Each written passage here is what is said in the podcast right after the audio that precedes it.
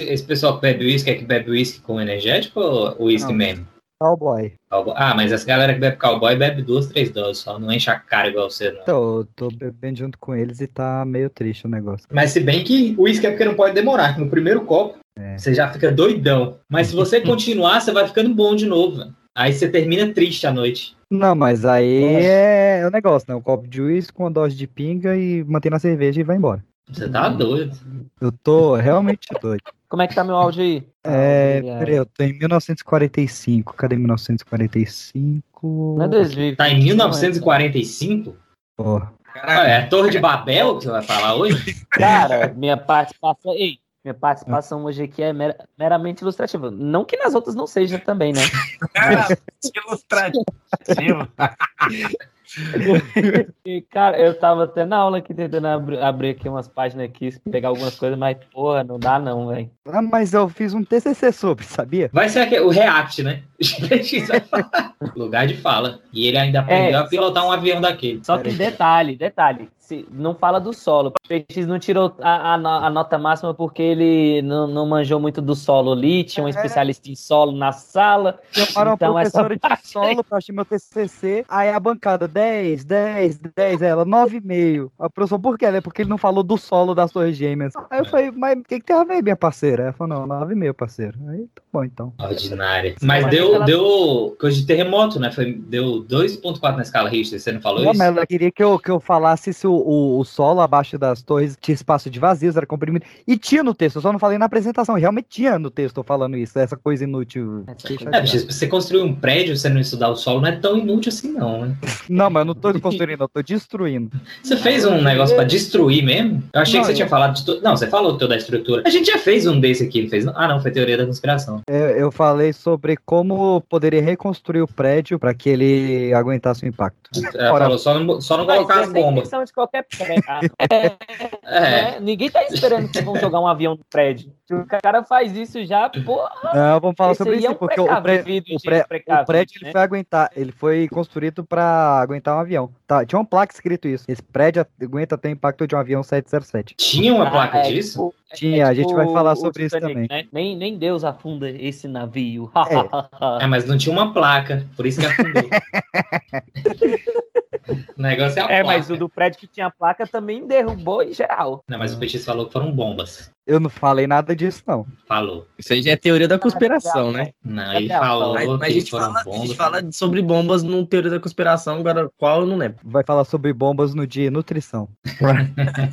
Mas começou aí, né? A, a maior a lombra de você ficar agora na porra de uma fila pra passar naquele detector de metais foi por causa dessa porra aí. Foi. É. Antes não é, tinha. Antes você, você entrava com marmita dentro do avião, É, é. de tinta. Quer ver o senhor da aviação? A gente tem aqui o senhor do TCC e É. o senhor da aviação. Mas esses Boeings caem muito, né? Se ele não cair lá, ia cair em outro lugar. É. Ó, eu terminei minha pauta aqui, bora? É literalmente só nós quatro? Eu gosto Então de- é só desse. vocês três. Entendi. Não, é só eles dois.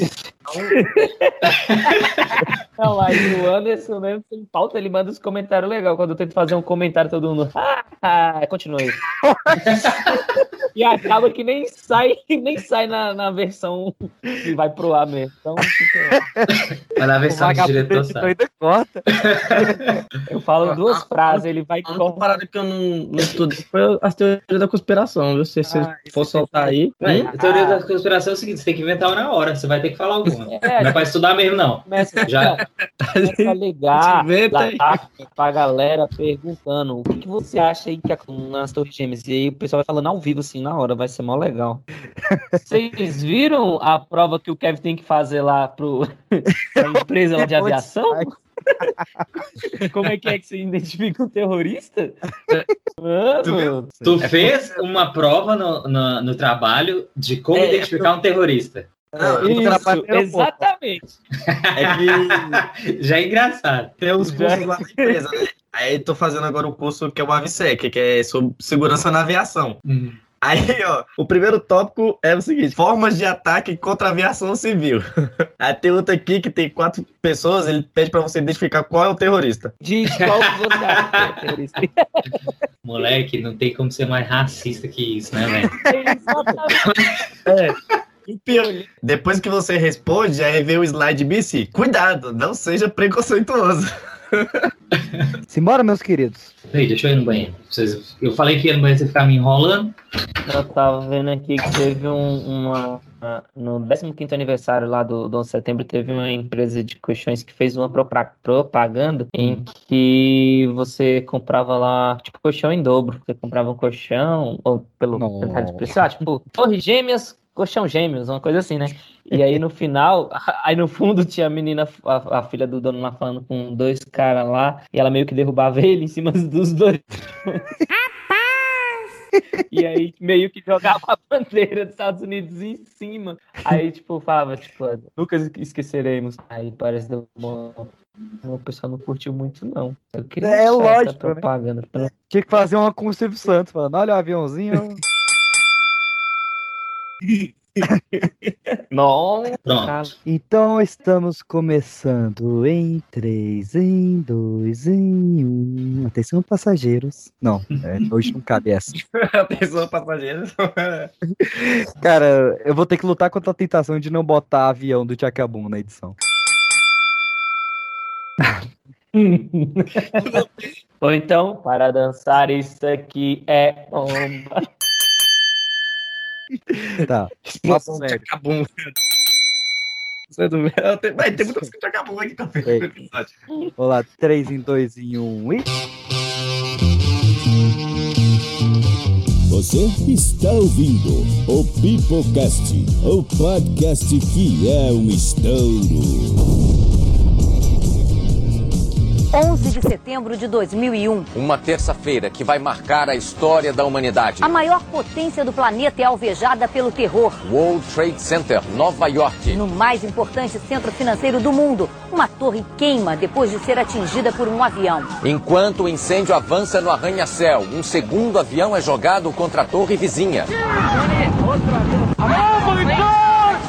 E em menos de duas horas, dois dos prédios mais altos do mundo se desfazem numa montanha de poeira e fumaça. Na cidade sede do poder americano, outra aeronave despenca sobre o Pentágono, o centro de inteligência militar. E mais um Boeing cai na Pensilvânia. O planeta em alerta geral. Chefes de Estado condenam o banho de sangue. E reforçam a segurança nas fronteiras. Bolsas de valores e moedas internacionais são abaladas pelos atentados. Nos territórios ocupados por Israel, palestinos comemoram a maior ofensiva terrorista de todos os tempos. E na madrugada, no mundo árabe, explosões.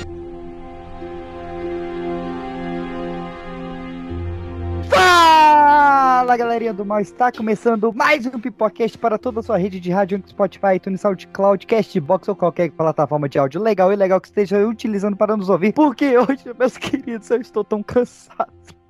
Mas estamos chegando ao fim da People Week da semana maravilhosa de um podcast por dia. E hoje, sabadão sertanejo, não poderia ser outro, porque estamos relembrando o fatídico dia, o dia que pariu o século XXI, o dia 11 de setembro de 2001, o dia conhecido como atentado ao World Trade Center, ou simplesmente as Torres Gêmeas, mas hoje nós vamos ver que não foi simplesmente as Torres Gêmeas, tem muito mais por trás, então sente sua cadeira aí, porque hoje é um episódio cheio de engenharia, cheio de história, cheio de política, cheio de teorias das conspirações, e com participação especial de um Nerdcaster maravilhoso, então é lá no final, mas eu não vou te falar a minutagem, porque senão você vai correr lá pra ouvir, eu te conheço, você é vagabundo. Então fica aí, senta a cabeça. Não. Se- Senta a cabeça, não. Senta a bunda.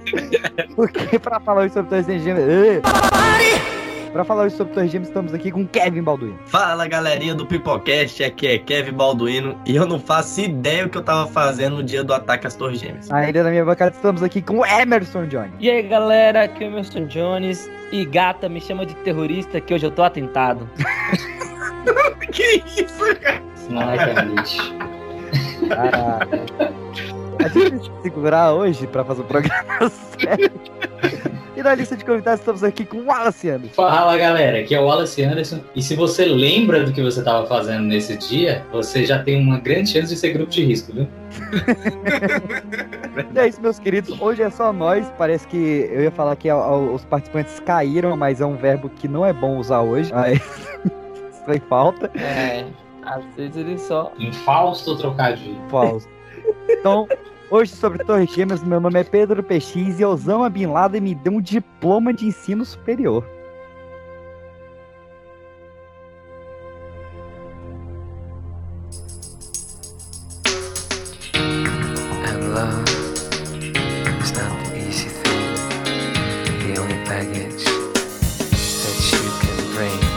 Vamos lá, meus queridos, vamos começar lá na década de 30, pode ser hoje, porque eu quero puxar aqui o Sheikh Mohammed Bin Laden, que não é o Bin Laden que a gente conhece ainda. Eu não conheço nenhum deles.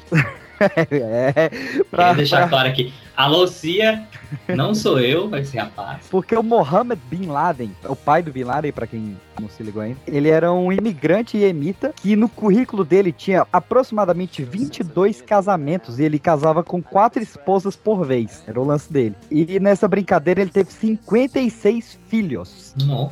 Só. É. E aí você me pergunta, PX, como que Mohammed pagava tanta pensão? Bem, um dia ele tava andando na rua, ele salvou a vida de um cara que era nada menos do que o príncipe da Arábia Saudita. o Príncipe Faisal, e viria a se tornar rei ali em 1964. E esse príncipe, quando se tornou rei, lembrou do feito de Mohammed, de ter salvado a vida dele, perguntou, cara, que, que você quer que eu faça por você em troca de você ter salvo minha vida? E o Mohammed falou: Ó, você me dá uma carta branca para toda construção que tiver no país ser feita pela minha construtora. Só. Isso deu, é, em poucos anos, em menos de uma década, o Mohammed Bin Laden foi de um imigrante cagado para um cara com 5 bilhões de dólares em 1964. Um Odebrecht, né? É total, cara. É o Odebrecht árabe aí. Do Oriente. Do Oriente é melhor do que árabe. Enquanto isso, lá nos Estados Unidos, a gente tinha a Segunda Guerra Mundial acabando e um bombardeiro B-25 batia por acidente no Empire State. E o pessoal ficou meio cabreiro com isso aí. Como é que o avião bate assim no, no- num prédio por acidente? Tá que tava uma névoa densa ali, mas ficou meio estranho. Isso fez com que a autoridade portuária ali quisesse construir um, um novo complexo predial ali na, na beira do rio Hudson, mas que fossem prédios que aguentassem o choque de um avião. Qual foi a, a decisão sábia dele? Vamos chamar um cara que ele nunca construiu um prédio na vida pra fazer esse prédio aí, que é o Leslie Robb. Eu achei excelente essa, essa Não, decisão. mas assim, esse cara fazia o quê? Cara, Ele era um construtor de alguma coisa. Ele era um laranja, assim, ele era um cara que ele ia construir, ele ia passar toda a lavagem de dinheiro, porque quem encomendou a construção do Trade Center foram o, o- a grande elite da autoridade portuária e os principais dele era a família Rockefeller. Ah, Então, Era um peixe da vida, assim, ele era formado, não tinha ainda construído nenhum prédio, aí eles, vamos chamar esse aí. é, aí foi lá o David e o Nelson Rockefeller, contratou o cara e Pra piorar, né, se a gente tem um engenheiro que nunca tinha construído nada, o arquiteto, que era o Minoru Yamazaki, tinha medo de altura. E ele se recusava a subir no prédio. Ah, Isso é muito. Parece coisa de conto, velho. Tipo, Parece. Não, mas não precisa, né? Você pra saber voltar, é, pilotar um avião, você não tem que saber voar. é, é, com certeza. fica, fica aí. porque o cara vai desenhar um, é porque o cara vai desenhar um prédio alto que ele tem que ir lá em cima. Só que aí, tipo, juntou esse cara que tinha medo de altura, o outro que nunca tinha construído um prédio na vida, e eles deixaram, vamos construir o maior prédio que a humanidade já fez? Bora. E aí, a ideia principal era, era fazer um prédio de 220 andares. Só que o Yamazaki, que era o arquiteto, ele falou que isso ia fugir das proporções humanas. Então eles preferiram fazer dois prédios de 110 andares. Cara, pode não parecer, mas o povo nova-iorquino odiava os prédios. Odiava. Achava muito feio, muito feio. Tanto é que tinha uma piada da época que eles falavam: Bem-vindo a Nova York. Lá dos prédios lindos como o Empire State, o Chrysler e as duas caixas onde os prédios vieram. Boa piada, eu, eu acho boa essa piada. É muito bom. Não, mas realmente a arquitetura, a arquitetura desse são muito feitos. Dois caixotes imensos. Parece Brasília, né? É, Enquanto isso, o Mohammed, pai do Bin Laden, morria no acidente de avião. Olha que ironia. Três anos depois dele ter pegado a bagatela lá do príncipe, ele morreu no acidente de avião e deixou os bilhões para os 56 filhos. Chega um momento que a pensão, mesmo para 56 filhos, foi grande, né? Que era 5 bilhões de reais. E o, o Bin Laden pegou essa bagatela com 10 anos de idade. era o riquinho dos árabes. Pro riquinho rico. Então surgiu esses dois colossos ali na ilha de Manhattan, né? Eram prédios de 350 mil metros quadrados livres, tinham 99 elevadores, juntando os dois prédios, tinha sete níveis subterrâneos com linha de trem, com linha de metrô, com shopping, duas mil lojas. Então assim, A gente vê só aqueles, aqueles dois caixotão, cara, mas tinha muita coisa ali dentro. Era absurdo. E o World Trade Center, ele não é só as torres gêmeas. Isso é o, é o- é o que eu bato a tecla muito, o pessoal não, não, não se liga. Eram sete prédios. Era um complexo. Tanto é que tem o World Trade Center em São Paulo e tem o World Trade Center em Taguatinga, em Brasília. E fazem parte do mesmo complexo. Não, não é possível. É, do mesmo complexo. Porque é o World Trade Center, saca? É o centro de câmbio mundial. Então tem que ter em vários países isso. O importante pra hoje aqui, que é o de Nova York, ele tinha os sete prédios. A torre 1 e 2, as torres gêmeas. A torre 3 era um hotel de quatro diamantes.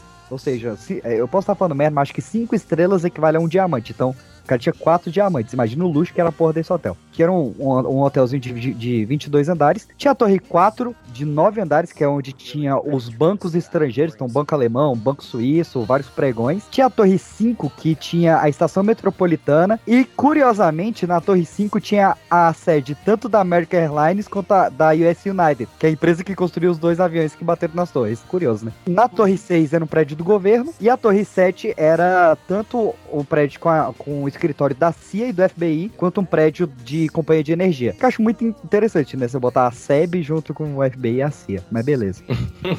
Passou uns anos e o Felipe Petit, não sei se vocês são familiarizados com esse cidadão aí, Filipinho. Felipe, Filipinho, Felipe Petit, ele, ele tinha essa, essa brincadeira de malabarista, gos- gostava de passar em cima de uns cabos, ele decidiu ir pra Nova York, passar um cabo de 205 quilos entre as duas torres e atravessar sem nenhuma proteção. Uma altura de 411 metros na beira do rio Hudson, onde os ventos chegam a mais de 60 km por hora. É Caiu?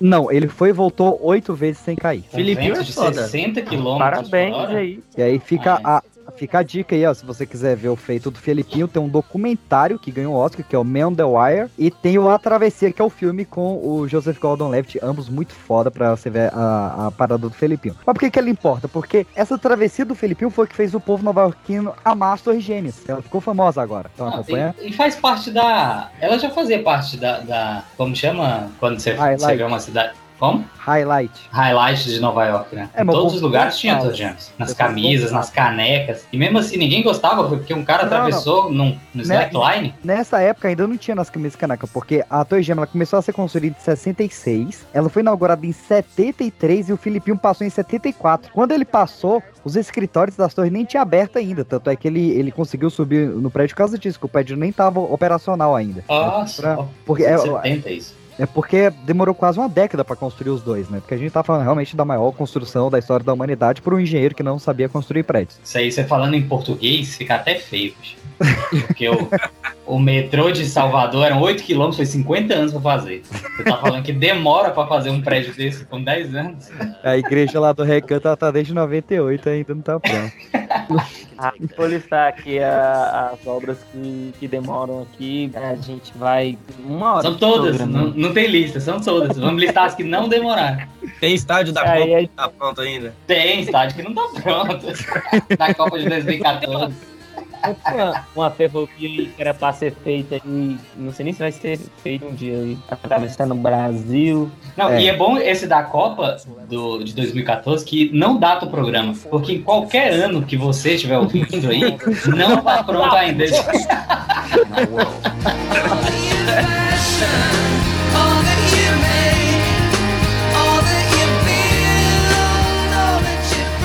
Números da guerra Irã-Iraque. O Iraque afirma que derrubou 77 aviões e afundou duas fragatas e sete canhoneiras iranianas. O Irã diz que abateu pelo menos 51 aviões iraquianos. Diz ainda que destruiu mais de 40 tanques e afundou quatro navios iraquianos. Os dois países admitem que sofreram muitas baixas. Não citam, no entanto, nem o número de mortos, nem o de feridos. Veja agora as primeiras imagens da guerra no Golfo Pérsico.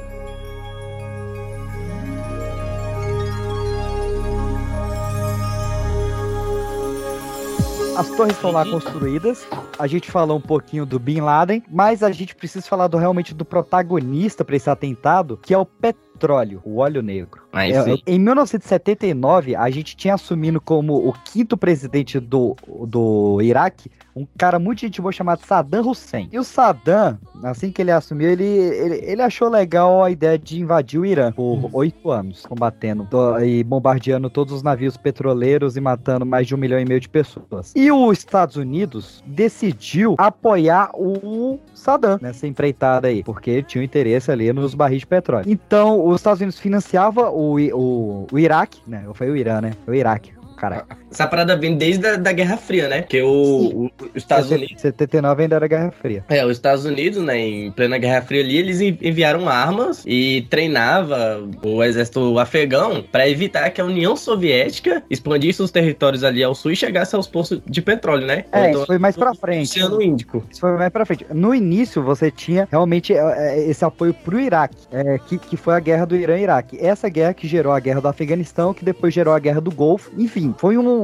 uma série de, de combates em nome da Guerra Fria. Os Estados Unidos e a União Soviética nunca se enfrentando diretamente, né? Sempre que um ia atacar um país, o outro financiava um terceiro pra atacar em nome dele. E nisso, os Estados Unidos acabou mandando treinamento da CIA e armas de AK-47 pro sujeito Bin Laden, que tava ali no meio. É, na verdade, eles foram alimentando ali umas milícias, né? Porque não tem um exército formal nesses lugares, né? Eles, eles são por, por milícias ou de caras que pagam, assim, meio que como aqueles mercadores da morte, não tem essa história? E era isso, né? Eles fortaleceram um movimento extremista pra servir de, de exército pro Iraque com a guerra com o Irã e engordou um monstro, né? E na época você tinha a MAC, a- a- agora eu vou gastar meu árabe inteiro aqui, que é a Maktab Kadamad al-Mujahideen Arab. Era, era uma, é? dessas, é uma dessas milícias aí de, de, de, de combatentes. Que você tinha o Abdullah Azam no, no controle dessa, dessa milícia aí, fazendo essa intermediação entre Afeganistão e Estados Unidos. Só que os Estados Unidos conseguiu matar o Azam. Matou não só ele, como ele, a mulher dele e os três filhos. E como matou o Azam, quem tava ali na sequência pra liderar era o Bin Laden. Então ele pegou o controle da MAC e já mudou o nome pra Al-Qaeda, que significa a base. Ele foi o vira-casaca do caralho lá, porque ele foi financiado, treinado pelos Estados Unidos, ele ajudou os Estados Unidos no- nesse combate e quando terminou o combate, ele falou: Pô, Estados Unidos, eu também não gosto de você também não. Agora eu sou contra você, inclusive. Vem muito também daquela a, a- a briga também que, que tinha que era a nova ordem global, né? Que tinha a hegemonia política, militar dos Estados Unidos. E eles acharam que meio que os Estados Unidos estava crescendo, o- os países do Ocidente também, como Reino Unido, opa, Reino Unido, França e tal, tava crescendo e tava deixando o Oriente ali meio de lado, né? Esquecido. É por isso que ele falou: não, agora a gente é contra vocês. É, não, e tinha toda a, a parada que os Estados Unidos deixou, de certa forma, o Saddam Hussein pisar em solo sagrado. Então, para os jihadistas, né, pro pessoal mais punk ali, da, da, da religião, aquilo era uma afronta absurda. Sim. É, no estatuto da Al-Qaeda, eles têm como, como alvo os Estados Unidos. Diferente do Daesh, que a gente conhece aqui como Estado Islâmico, e diferente do Talibã, que eles também são anti-imperialistas, mas pelo menos o Daesh não tem alvo, um alvo nos Estados Unidos. E o Talibã nem tem uma, uma história com os Estados Unidos. Mas a Al-Qaeda, o alvo dela sempre foi, e parece que sempre vai ser, porque inclusive estamos em guerra, com- contra os Estados Unidos. Esse movimento que o, que o Osama Bin Laden assumiu. E pra fechar com chave de ouro, né? Assim, a gente tá passando rápido primeiro, que o historiador que era pra estar aqui não, não pôde estar hoje. A gente, engenheiro, tá pincelando aqui mesmo pelo que lembra do Jornal Nacional. Mentira, eu nem tava vivo nessa época. Mas eu vi uns, uns reprises. Tava. A gente. Me deixa. A gente tem o, o- o fechamento disso que foi a guerra do Kuwait. O Kuwait estava realizando extrações de petróleo muito próximas da fronteira com o Iraque. O Iraque mandou o seu exército invadir Kuwait e os Estados Unidos, junto com a Inglaterra e a ONU, tomaram as dores do Kuwait para tirar as tropas iraquianas. E foi ali que o- o- os Estados Unidos fez de forma bem sutil, né? Que ele só pousou um helicóptero dentro do, do palácio presidencial do Iraque, tirou Saddam Hussein, levou para território americano e enforcou o cara em rede nacional. Bem tranquilo. Boa noite. Saddam Hussein, o ditador que aterrorizou o próprio povo e levou a guerra aos países vizinhos, foi enforcado na madrugada de hoje. Ele estava com 69 anos. Segundo o governo do Iraque, foi encerrado um capítulo tenebroso na história do país. É, daquele estilo americano, né? De, É, de estilo resolver. americano de ser. Geralmente, Não, quando tem um país desse né? pequeno, rico em petróleo, os Estados Unidos dão um jeito de colocar a democracia, né? Esses paizinhos sempre estão precisando de democracia. E aí, a gente tem em 93 um cara paquistanês, que era o Hanzin Yossef. Yossef não, não era o cara que tava na, na Lava Jato? Mas enfim, ele tava aqui também. ele conseguiu entrar nas Torres Gêmeas com 650 quilos de dinamite, botou esses explosivos em um dos pilares no estacionamento da Torre Norte, que a intenção dele era, cara, é, olha como é que esse cara era ruim. Ele queria estourar esse pilar da Torre Norte para que a- uma das Torres Gêmeas caísse em cima da outra. Pense no estrago que ia ser. Um inferno embaixo da torre. Cinco pessoas morrem e 300 ficam feridas na explosão que fez tremer dois dos maiores edifícios do mundo em Nova York. O World Trade Center é um dos dois maiores prédios do mundo, com 110 andares. São duas torres que ficam ao sul da ilha de Manhattan, no centro financeiro da cidade. A explosão aconteceu poucos minutos depois do meio-dia, nos subterrâneos do World Trade Center, onde funciona uma movimentadíssima estação de metrô. É claro que uma onda de preocupação tomou conta de Nova York. Foi difícil saber a quantidade de feridos. A violência da explosão arrancou uma porta de uma das garagens do prédio, matando um vigia. Um pouco difícil, né? Já que elas tinham ali a estrutura da- das torres, era um núcleo, né? Só vertical de aço e concreto. É, na verdade, é, é assim, o, o- as Torres Gêmeas, ele, ele foi um experimento da construção cubo dentro de cubo, que era um cubo externo, que é o que a gente vê realmente nas imagens, que é a- a- aquela parte metálica, então tinha toda a estrutura metálica por fora, que era de estruturas pré-moldadas e bastante leve, então, para aguentar realmente a altura, e em cima um contrapeso gigante, porque a gente tá falando de beira de rio, 411 é, metros de altura, então era vento muito forte. Então ela era muito resistente, só que o aço muito fino. E por dentro é que você tinha esse cubo de concreto, se não me engano, de 70 por 40 metros, uma coisa assim, onde passavam todos os postos de elevador, os 99 elevadores. E era realmente o núcleo, então toda a estrutura se apoiava nesse núcleo de concreto. Tecnicamente, a ideia dele era para ter dado certo, mas ele não calculou ali o pilar certo e nem a quantidade de explosivo certo. E tava faltando realmente na vida dele o quê? Um engenheiro civil. Então, o Yosef ele foi pego, mas ele deixou os planos dele com o Abdul Murad e o Abdul Murad voltou para Afeganistão, onde ele encontrou o Bin Laden em 99 e entregou esses planos de atacar as Torres Gêmeas pro Bin Laden. E o Bin Laden achou muito bom esses planos.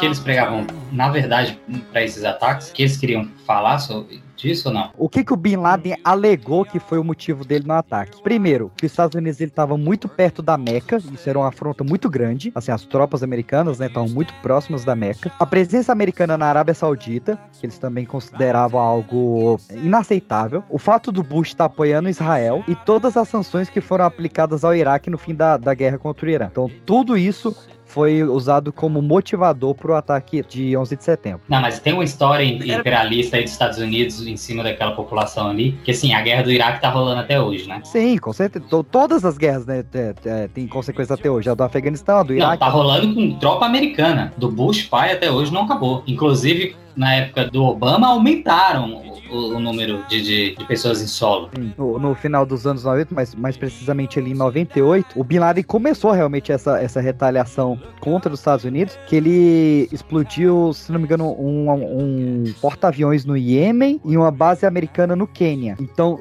já ali em 98, o Bin Laden já era o número um mais procurado do FBI, já. Antes, muito, três anos antes das Torres Gêmeas. Já fazia esse- esses pequenos ataques aí pra demonstrar força, né? Pra mostrar pra vocês, falar, ó, a gente pode atacar vocês a qualquer momento. Em fevereiro de 2001, o Bin Laden, junto com o seu médico lá, e era parceiro dele, falou: ó, agora realmente a gente vai matar militar e civil, qualquer judeu ou americano que passar na nossa frente. E começou é, realmente esse papo: ó, pô, um cara já tinha tentado explodir as Torres Gêmeas. Aí fizeram uma, uma apreensão de um, de um cara que tinha todo o aparato já de um ataque terrorista em Nova York. Ele tinha foto das Torres Gêmeas e planos de avião. Chega em agosto, o Vladimir Putin manda uma carta pro Bush falando que tem terrorista em solo americano querendo explodir as Torres Gêmeas. Isso tem documentado. E mesmo assim, os Estados Unidos não fez nada pra impedir. Curioso? Acho muito. Aí que vem a teoria da conspiração lá. Sobre É, porque- o, o aporte seguro, as paradas, que o Bush já sabia de tudo, que era É, só por- uma desculpa pra poder é, é, invadir lá o, o Iraque, matar o, o Bin Laden e tal. Tem, essas são as outras teorias. Primeiro vamos ao realmente, entre aspas, os fatos, né? O que, que foi noticiado. A gente tinha ali, desde janeiro, os terroristas treinando em solo americano, com Flight Simulator. Não, você fala que eles foram treinados em escola de, avia- de aviação dentro dos Estados Unidos. Fizeram escola em Miami, só que eles falam que, cara, eles, eles tiveram algum outro treinamento por trás, porque você não, não, não consegue simular nada que te ajude num tipo de atentado desse no Flight Simulator que eles oferecem em Miami. Tipo, você não pode sentar lá e falar, me põe aí as torres gêmeas, deixa eu tentar bater nelas, saca? Se pudesse, seria maravilhoso. Ah, mas isso aí eu faço também pra quem sabe pilotar um avião, né? É. Porra, uma torrezona daquele tamanho. As torres elas foram construídas para aguentar o impacto de um avião de um 707, no caso, que era um modelo antigo da Boeing da época em que foi construído. É, e não, ela na época do, do projeto, era o, a maior aeronave comercial que tinha no mercado. É, é, se é pra aguentar, vamos botar lá maior. Só que ele não aguentava somente o impacto de um 707, ele aguentava o impacto de 30 vezes a massa do 707. Então, assim, era um prédio resistente. O que o Leslie Robertson, o engenheiro maldito lá, não calculou foram duas questões. Primeiro, ele fez o cálculo com um avião de tanque vazio, sem o combustível. Ele não botou a variável do combustível. E segundo, que eu acho bem interessante, eu vi essa no- numa análise do, do ex-vice-presidente da Gol, do Baroni, que é tem muita diferença entre você calcular para um avião que se perde da rota e bate por acidente do que um ataque suicida, né? Porque o ataque suicida o cara tá indo com tudo. E com um acidente não, né? O cara, se ele tá sem visa- visibilidade, ele até freia ali, né? Mas não eram 100 vezes maior? 30 vezes maior? O, o ataque suicida estima-se que pela velocidade e o ângulo, ele aumentou o a massa do avião com o impacto em cerca de 95 vezes. Então, aí que entra também a parada do, do Bin Laden ser engenheiro civil. Ele sabia exatamente ali aonde bater, né? Fizeram o cálculo também da velocidade, tudo do, do, do impacto. Eu acho que eles nem calcularam isso, sabia? Porque, tipo assim, cara, a gente vai pegar um Boeing e bater no prédio. Isso aí já é um recado. Eram quatro aviões. Sim. Não, assim, é, não tem tanta estimativa. Ok, no- ele não calculou talvez o ângulo, velocidade, mas, cara, por coincidência ou não, se ele tivesse batido o avião, isso tá realmente. Eu, eu fiz esse cálculo e, e você, ouvinte, que quiser ver meu TCC, ele vai estar disponível para download no link no nosso Instagram. Ó, diga e prova. É, olha aí. Se o Bin Laden tivesse batido o avião três andares, três andares acima ou abaixo, o prédio não tinha caído. Porque ele bateu realmente num ponto fraco ali, que era logo abaixo da sala de máquinas dos elevadores. Então, era a parte onde você tinha o maior momento fletor da- das vigas de aço com maior resistência. Tanto é que o, o aço do, das Torres Gêmeas é o A36. Ele só entraria em estado de fusão em cerca de, de 1030, 1060 graus Celsius. O combustível do, do avião, ele tava a cerca de 800 graus Celsius. Com a queima ali no impacto, vamos lembrar, né? O que que tem dentro de uma torre de escritório? Tem papel, tem madeira, tem tinta de impressora, que é altamente inflamável. Com isso, ele subiria para mais ou menos uns 960 graus Celsius. Só que ainda falta para 1030, né? Só que aí, como era um- uma área realmente frágil ali por conta do peso acima e por conta da torre de, de TV imensa que tinha, aquela mega antena e no outro um contrapeso por causa do vento, foi o que fez a- realmente a, a torre cair. E eu já, já adianto aqui o, spoiler da minha opinião. As torres gêmeas, pra mim, não foram implodidas. Ela tem é, aval técnico pra ter caído daquele jeito. Ah, mas caiu muito retinho. Sim, ela foi feita pra isso, meu querido. Pra cair retinho ali, pra não cair aquela banana de concreto no meio do, do Central Park. Mas pra entortar um tanto de, de aço desse jeito não é tão simples assim, né? É, não é simples. Mas assim, quando você tem um prédio que a estrutura externa dele inteira é essa estrutura de aço, fica um pouquinho mais. Não dá pra bater e cair como uma Não, torre bater de, e cair de não. carta. Tanto é que,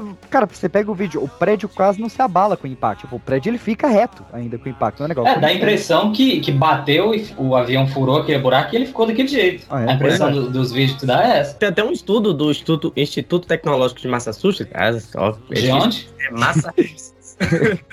É, Pardon.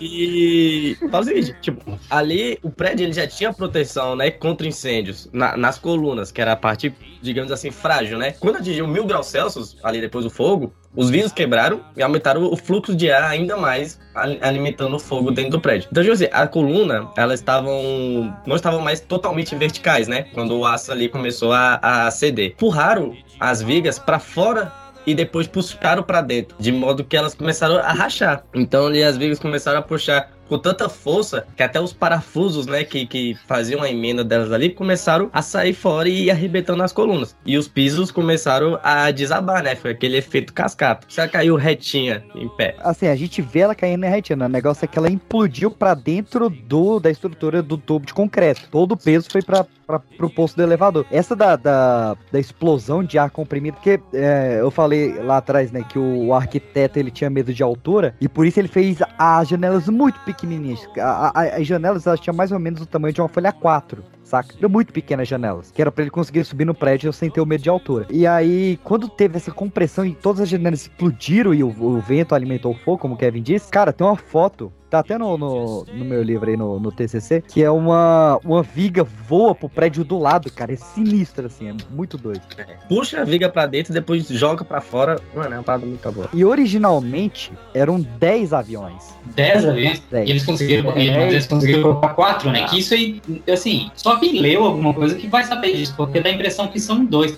Na verdade, dá a impressão que é só um, né? Mas a gente fica na memória que são dois. Tem um no Pentágono e tem um quarto aí. É, a- gente vai falar avião por avião, mas o plano original era um em cada torre gêmea, né? Como foi. Um na, no US Bank Tower, que era o principal, é o Banco do Brasil dos Estados Unidos. Um no Pentágono, um no Capitólio, um na Casa Branca, um na CIA, um na Torre de Seattle e o resto nas usinas nucleares. E aí, Era a gasteira que eles estavam aprontando. Era pra realmente enfraquecer os Estados Unidos. Ah, era pra destruir. Porque você atinge ali o poder econômico, o poder político e o poder militar. Não, e, é, e o, e É. o poder de energia também, né? De- Isso, ainda tem o poder de energia. a, a criatividade do, do Bin Laden, que ele chamou isso de Operação Aviões.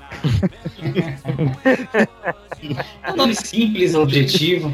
É, Gostei. é, Porque o, o, o Bin Laden, ele, ele acabou voltando atrás, porque onde que o Bin Laden fez essas amizades boas dele, né? Que o Bin Laden, ele, cara, ele era um, um playboyzinho, gente boa, da família Bin Laden, família riquinha. Só que tudo começou a desandar quando ele fez a faculdade de economia, lá na Jeddah. Ele teve essas amizades erradas.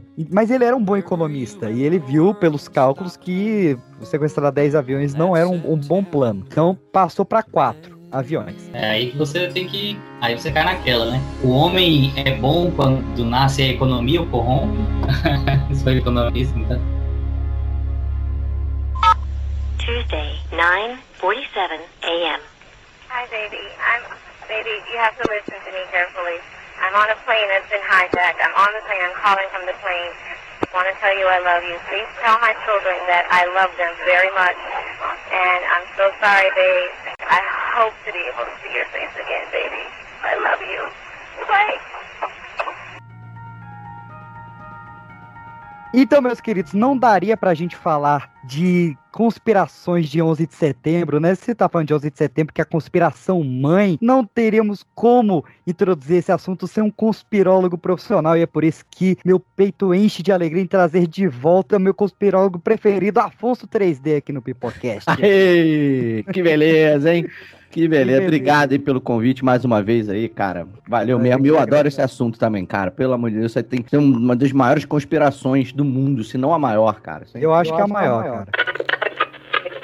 Então já vamos começar pela, pela definição aqui. Eu quero saber qual linha de, de conspiração do 11 de setembro você segue. Se você segue a linha de que os Estados Unidos sabia e deixou acontecer, que os Estados Unidos ajudou a realizar o ataque, ou que ele não sabia, mas ele só se aproveitou do resultado. Então, o meu coração sempre pediu pra eu seguir com a teoria de que os Estados Unidos sabia e foi conivente ao mesmo tempo, sacou? Ele sabia e, não, e, e quis surfar na onda, sacou? Então vamos deixar essa merda acontecer, porque isso vai ser, a gente vai conseguir tirar proveito disso. Mas eu acho que sim. No fundo, cara, pra isso ter acontecido, eles precisam, eles precisam ter se envolvido de alguma forma. E eu confesso que, assim, a única parte minha que é dúvida nessa questão toda dessa conspiração, o quão ele se envolveu, quantos por cento ele estava envolvido. Porque não tem nada claro que você, que você consiga é, é, ler de documentos oficiais ou não, sabe? Nenhuma conspiração. E dentro, da de- dentro, de- dentro das linhas de teoria da conspiração, né, que curtem esse assunto, estudam e, e, enfim, né, pesquisaram, estudaram sobre esse assunto, a galera mesmo não chega nessa conclusão, sacou? Certo. E aí tem algumas pessoas que assumem porque preferem essa. é- Aí é muito mais uma questão de gosto, sacou? Uhum. Eu não tenho, eu, eu, não, eu não consigo. Então eu tô meio, eu tô meio ali que, naquela, tipo assim, cara, os Estados Unidos sabia e se aproveitou, sacou? E se aproveitou da parada. Agora, o quanto eles se envolveram, eu nunca, eu, não- eu nunca fui tão a fundo assim pra, pra dizer, não, é- isso aí foi. Foi exatamente. A gente, ao longo do papo aqui, a gente, a gente vai, eu vou comentar o que que, o que que eu acho que teve mais dedo dos Estados Unidos, o que que eu acho que não, enfim. Então você segue a linha de que foi um Pearl Harbor moderno, então, né? É, cara, uma bela, uma, uma bela tradução do que eu quis dizer. American 11, are you trying to call? The cockpit is not answering their phone. Our number one has been staffed and our five has been staffed. Sam, what call from Washington. I have a situation with American 11, a possible hijack. What's going on, Betty? Aircraft is erratic again. Problem, very erratic.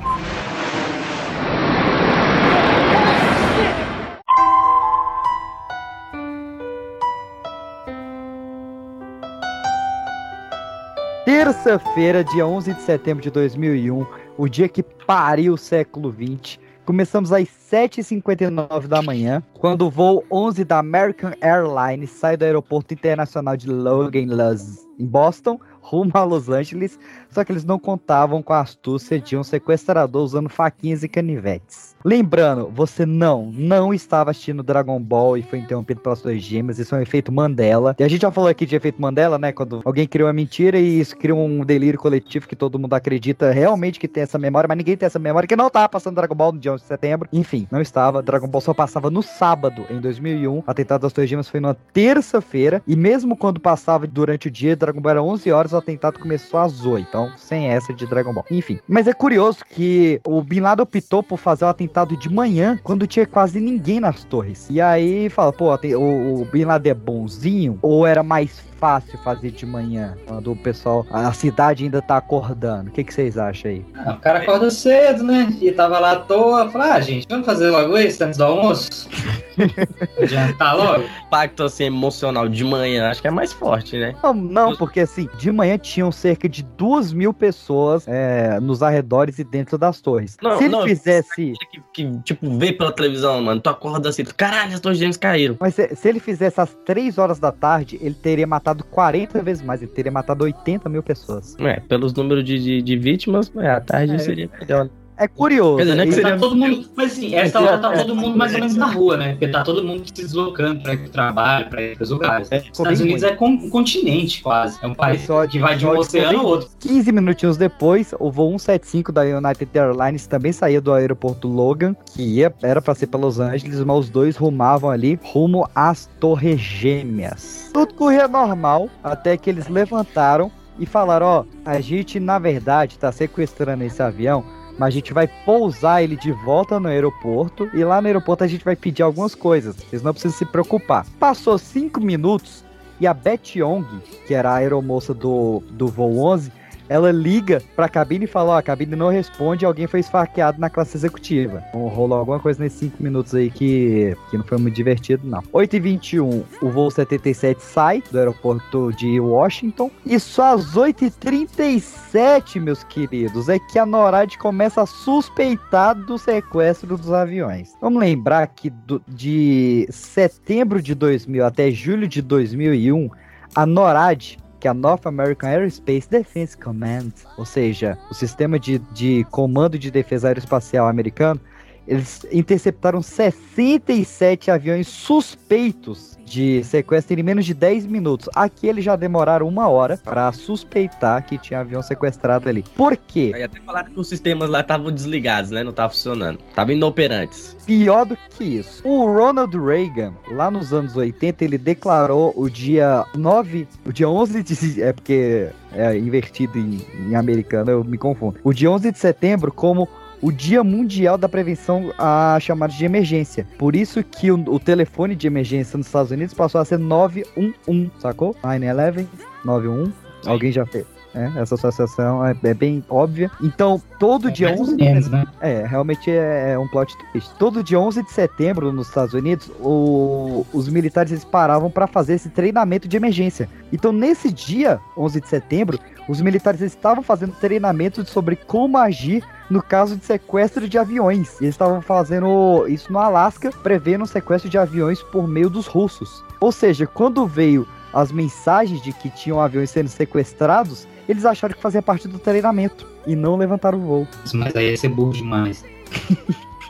E também é, o alerta demorou porque às vezes os caras estavam cumprindo a rota, né? Não, eles mudaram de rota é, nos primeiros 15 minutos, porque ele ia fazer Boston, Los Angeles e ele bicou pra Nova York, que é pra outro lado. Então a mudança de rota foi muito rápida, assim. Perderam a comunicação também muito, muito no início. É porque, assim, é, nos Estados Unidos você tem dois controladores de voo, né?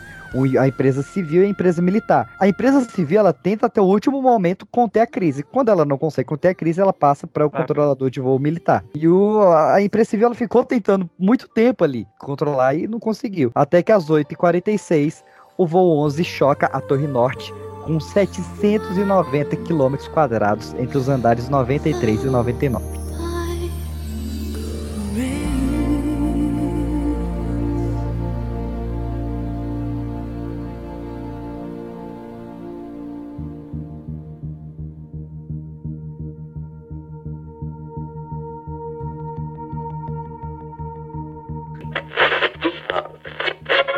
Então vamos por partes, então vamos começar pelas torres, né? A, a Torre Norte e a Torre Sul. Cara, implosão ou, ou realmente você acha que, que o impacto do avião que derrubou? A época, e eu dei uma relida agora. Assim, eu não sou engenheiro civil como você, por exemplo, mas eu, to- todas as matérias que eu li, peguei né, sites que é, mostraram os laudos técnicos, da, enfim, das coisas, de como funciona. Existem cientistas sérios que falam que a forma como o, o avião bateu, né? Ele bateu meio a 45 graus, assim e tal, que ele, ele conseguiria sim desestabilizar a, a estrutura do, do World Trade Center mas que não o suficiente para fazer ele implodir perfeitamente, sabe? Como se fosse uma implosão, uma implosão é, é, controlada. Certo.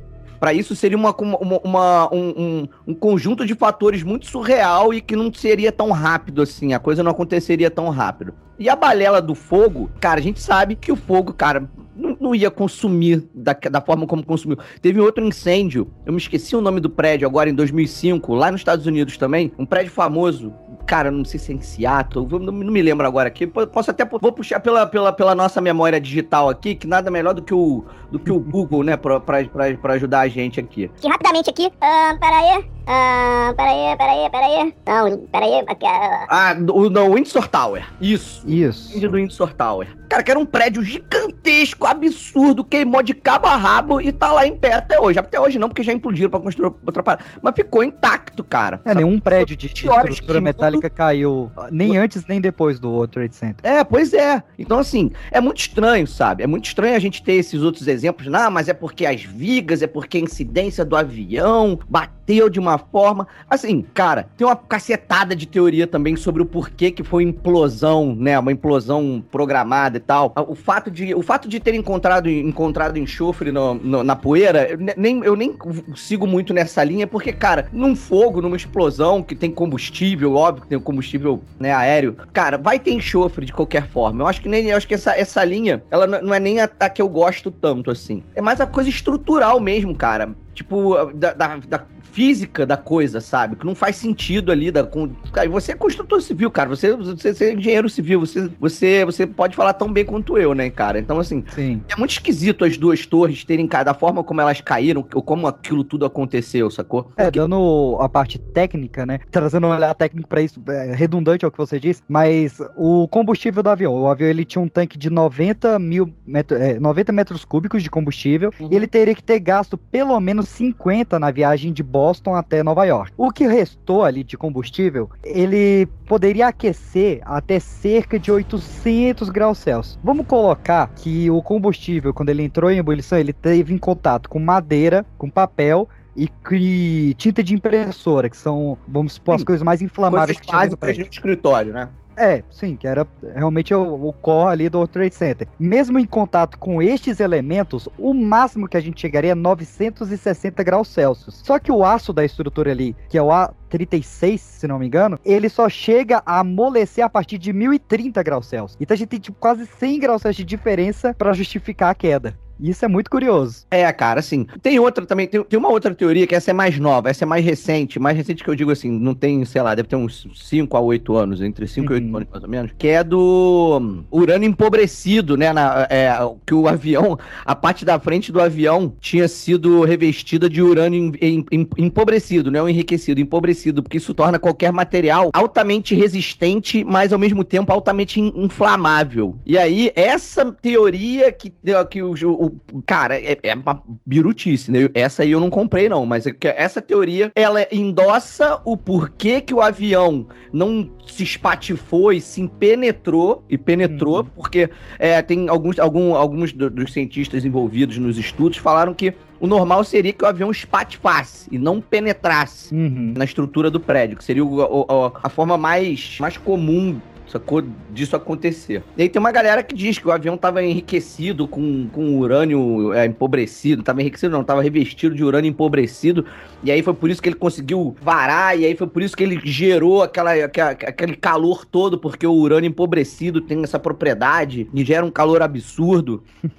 Não, essa, eu achei viagem demais. Essa aí não, não, não comprei, não, viu? É, eu falei, caralho, brother, como é que, como é que os filhos da puta iam fazer isso num Boeing de um comercial, sacou? cara, não, Aí, quem justifica essa teoria é a galera de que é a galera que fala que os Estados Unidos teve, teve total participação na parada, sacou? Mas isso eu já acho meio viagem. Ainda assim, cara, não explica uma série de coisas. Eles alegaram, eles alegaram de que o combustível se espalhou por sei lá quantos andares, né? Que o combustível foi descendo, vazou e foi descendo. Maluco. Isso foi. É, é, mesmo, cara, ainda assim, sacou? Que pegue fogo em seis andares, o combustível não ia inundar os 200 e foda-se andares, sei lá quantos andares tem aquela merda lá, sacou? Aham. Não ia se espalhar por tudo ali pra queimar tudo. Você tá queimando ali cinco, seis andares ali, sacou? O que não justifica você do, do prédio todo cair, cara. O combustível só desceu no posto do elevador. Até que ele queimou a galera que tava no posto do elevador. Essa Uhum. galera que tomou combustível a 800 graus Celsius nas costas e foi terrível. O que eu tinha lido, cara, na verdade, é que esse combustível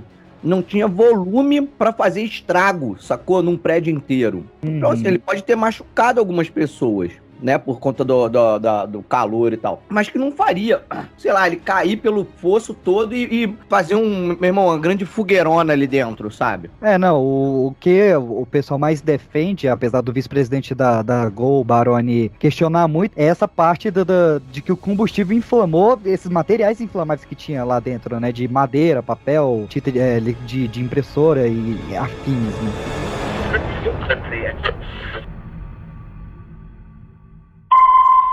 Patty, are you there? Patty? Patty? A plane just hit the World Trade What? The 737? It what? The World Trade Who are you talking to? Oh, God. Oh, my God. United 175, New York. We have some problems over here right now. We might have a hijack over here, two of them. Uh, same to my parents and everybody. And I just totally love you, and uh, I'll see you later, sir. Bye, babe.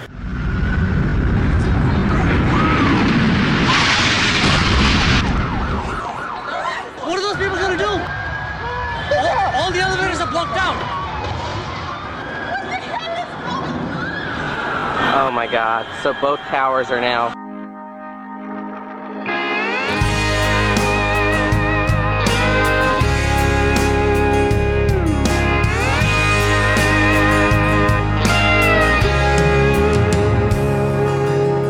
I hear people say. Esse horário, eu não sei se, se foi o horário que deu ou se foi planejado isso, mas era um horário assim. Porque eles não queriam acabar com, com os Estados Unidos, né? Eles queriam mandar uma mensagem. Certo. E esse horário de 8 horas da manhã, mais ou menos, né? Entre 8 e 9 horas da manhã, é a hora que tá todo mundo mais ou menos na rua, né? Indo pros trabalhos, abrindo o comércio. A galera tá em trânsito, né? Acho que foi o jeito de, de ser visto. Porque se é no meio do, do expediente, ia ter um impacto maior, às vezes ia matar mais gente naquele prédio. Mas não ia ser tão visto, né? É, porque o, o expediente, ele no outro edifício, ele começava às 9 da manhã. Então só tinha realmente a galera que tava fazendo serão, que chegou mais cedo e tal. Tanto é que o. Um dos donos da, do- dos edifícios, ele tava no engarrafamento e ele, do carro dele no engarrafamento, ele viu o avião batendo. Pois é, tem assim, muito vídeo de de dentro dos carros e tal. Tinha muita gente na- nessa coisa do trânsito pra trabalhar, pra sair do metrô e tal. Sabe quem é que era pra estar no 11 andar da Torre Norte? Hum. Michael Jackson. Michael J? Ele, ele tinha uma reunião marcada com os amigos dele, com Marlon Brando e uma galera. Não, pe- perdão, ele tinha uma reunião marcada com outra galera e ele foi numa festa com Marlon Brando na noite anterior. E ele acordou de ressaca e perdeu o horário. E aí, tipo, quando bateu o avião, ele saiu voado pro, pro rancho dele, né, pro Neverland. Achando que era tentado pra pegar ele. E ele não avisou a família dele. Então a família dele achou que ele tava na torre e começou a chorar. E já, já tava fazendo o velório do Michael já. Até que ele chegou no rancho, ligou pra família e disse que tava tudo bem. É, o Michael foi uma dessas celebridades que morreu várias vezes. né? Morreu É. várias vezes. E não morreu ao mesmo tempo. Já até engraçado falar do negócio das torres gêmeas aí. Eu pensei em falar que ele foi voado pro Mal às vezes. Às 8h46, o avião bate na Torre Norte. E às 8h47, o Conselho de Segurança do prédio fala pro pessoal da Torre Sul voltar pro Terabat e não, que tava tudo certo. Times money, né, velho? Só por causa disso vão parar de trabalhar, porra. Que é a América. Tô perdendo dinheiro, pô. E, porque assim, o pessoal da torre, é, é o que eu falei, ó, a, a janela era tão pequena que o pessoal não conseguia ver o que tava rolando na torre do lado. Só tinha ouvido o barulho, o impacto e seguiu a vida. Porque já tinha tido incêndio na torre, já tinha tido atentado na torre e a torre tinha mantido, então vai manter de novo. Mas E aí, deu 2.4 lá na escala Richter essa pancada? Mas pra quem tava no solo, né? Quem tava no 11 andar não sentiu isso. E, e assim, como ele era um, um prédio na beira do rio e, e feito pra aguentar o impacto do vento, né? A gente tá falando de vento de 30 km por hora batendo incessantemente. Então o, o prédio ele era todo seguro pra ele não balançar. Ele era um prédio pra ele ficar confortável. Pode ter o que for, o prédio ficava zen. Então assim, foi, um- foi uma série de fatores, cara, que é, é destino mesmo. Não tem como explicar. Enquanto isso, na Torre Norte, a- o combustível do avião tá vazando pelo tanque do elevador e tá queimando as pessoas vivas ali. E o pessoal da Torre Sul trabalhando. As pessoas pulando, né? Como eu falei, o, o, o prédio, ele é aquele caixotão e o Leslie Roberts, ele não queria estragar a estética do prédio com escada de incêndio. Então, ele não, ele Ah, tá ele certo. conseguiu reescrever toda a, a normativa de construção civil de Nova York para tirar as escadas de incêndio obrigatórias. Então, as escadas de incêndio e os elevadores ficaram no mesmo poço. E aí o avião que bateu ali e tampou esse poço, não tinha nem elevador nem escada de incêndio pro pessoal dos andares acima sair. Então, como o, prédio, o avião bateu ali entre os andares 93 e 99, quem tava até o andar 111 já era, não tinha como sair. É meio Titanic, né? Não precisa levar bosta pra todo mundo. Pois é, foi bem Titanic mesmo. é- No, no, no meu TC eu faço vários paralelos entre as duas construções também. Tanto o- a população quanto os militares americanos, supostamente, achavam que tinha sido um acidente. Não, não- tinha certeza de que era um ataque. Só que quando o voo 175 começou a bicar pra, pra Nova York, e às 9 e 2 ele bate na Torre Sul, aí é ataque. Né, tanto até que quando atinge a primeira torre, o assessor lá do Bush fala, ó, teve um acidente lá na, na torre gêmea. Aí quando tem um segundo ele para e fala assim, ó, a gente tá tendo um ataque, os Estados Unidos tá sobre ataque. Aí que começa a tomar as decisões, né? A, a cara do Bush quando ele recebe a mensagem é impagável, cara. Ele tava lendo um livro infantil na escola nos Estados Unidos. O bicho fala, ele faz uma cara de Toy Story.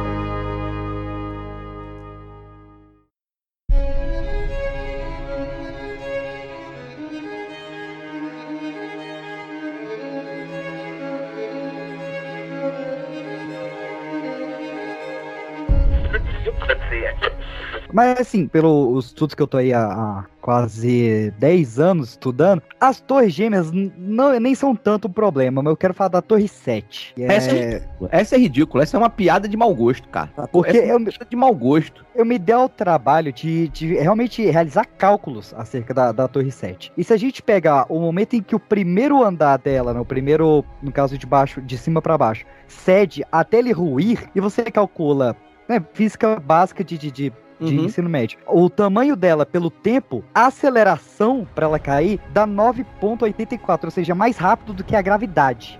Ou Caraca, seja, é- ele crer. tá falando que o- o- os andares eles estão caindo sem resistência. De um andar pro outro, saca? Isso é muito absurdo, cara. Como é que um prédio que ele tá caindo sem explosivo, sem nada, ele tá caindo mais rápido do que a aceleração da gravidade? É, houve evacu- evacuação do prédio, dos os bombeiros, né, saindo, sendo evacuados por, um, por um aviso que ninguém sabe o que que foi, todo, ninguém falou sobre. Não, saímos porque o prédio tava em risco. Caralho, não fazia nem- nenhum sentido o prédio tá, tá em risco.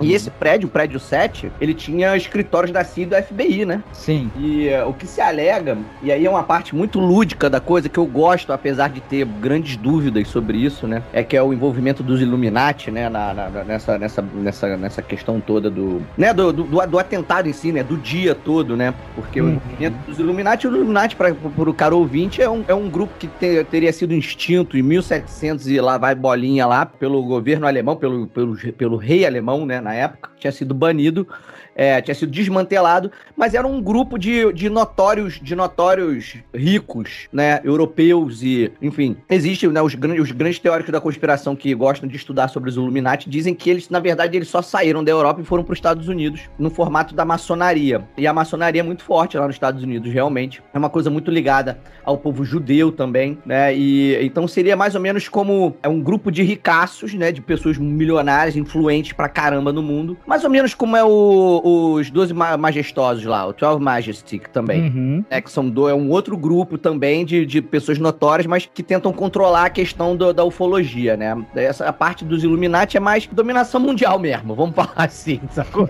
É uma parada mais ligada à dominação mundial. Através do poder, da- através do dinheiro. Esses caras, na verdade, né? Se esse grupo realmente existe, eles já dominam, porque são os maiores, os maiores riquezas do mundo estão dentro desse grupo. E aí a, a, a brincadeira toda que diz em relação a essa parte que eu falo que é lúdica, diz que os, que os Illuminati, eles eles estão estão envolvidos no ataque, tanto por conta da guerra do Iraque, que veio, que veio acontecer dois anos depois, né? O, todo o lobby, né, da indústria armamentícia americana, super famoso isso, inclusive você- você entende aí, digita lobby da armamentício dos Estados Unidos, você vai ler 593 matérias de todos os, de BBC, a CNN, a, a Band, Globo, todo mundo falando sobre essa porra. Então assim, Sim. que eles estariam envolvidos. E que o interesse deles no prédio 7 era apagar a investigação que estava acontecendo em cima deles, Pra desmantelar eles, pra, sei lá, pra desmascarar eles. É, nessa- ne- nessa parte mais Illuminati, a gente tem também dois protagonistas aí, né? A gente tem os Rockefeller, que financiaram a construção do Trade Isso aí. Center lá em 65. E Então, assim, quando fala de Rockefeller, já é um nome muito forte, né, pra, pra esse tipo de, de, de análise. E principalmente o Larry Superstein, que era o dono do, do Trade Center. Exatamente. Que é do dono de toda deu dos dentes. E É, depois Pois é. Porque ele, cara, ele foi muito burro, cara. Pô, o cara em julho do ano, ele faz um seguro do complexo predial, onde ele só vai ganhar o prêmio máximo, que é de 4,68 bilhões, se caírem os sete prédios. Porra, tinha caído seis de manhã. Aí do nada, às 5 horas da tarde, caiu o prédio 7. Aí, porra, assim. É surreal. Aí tem o pessoal que fala, ah, mas beleza, ele se aproveitou, ele viu que caiu seis, foi lá e demoliu sete. Cara, você não faz uma demolição predial em Manhattan em Não faz. Não faz em meio-dia. Você não organiza essa merda em, em duas horas. Porra, pelo amor de Deus.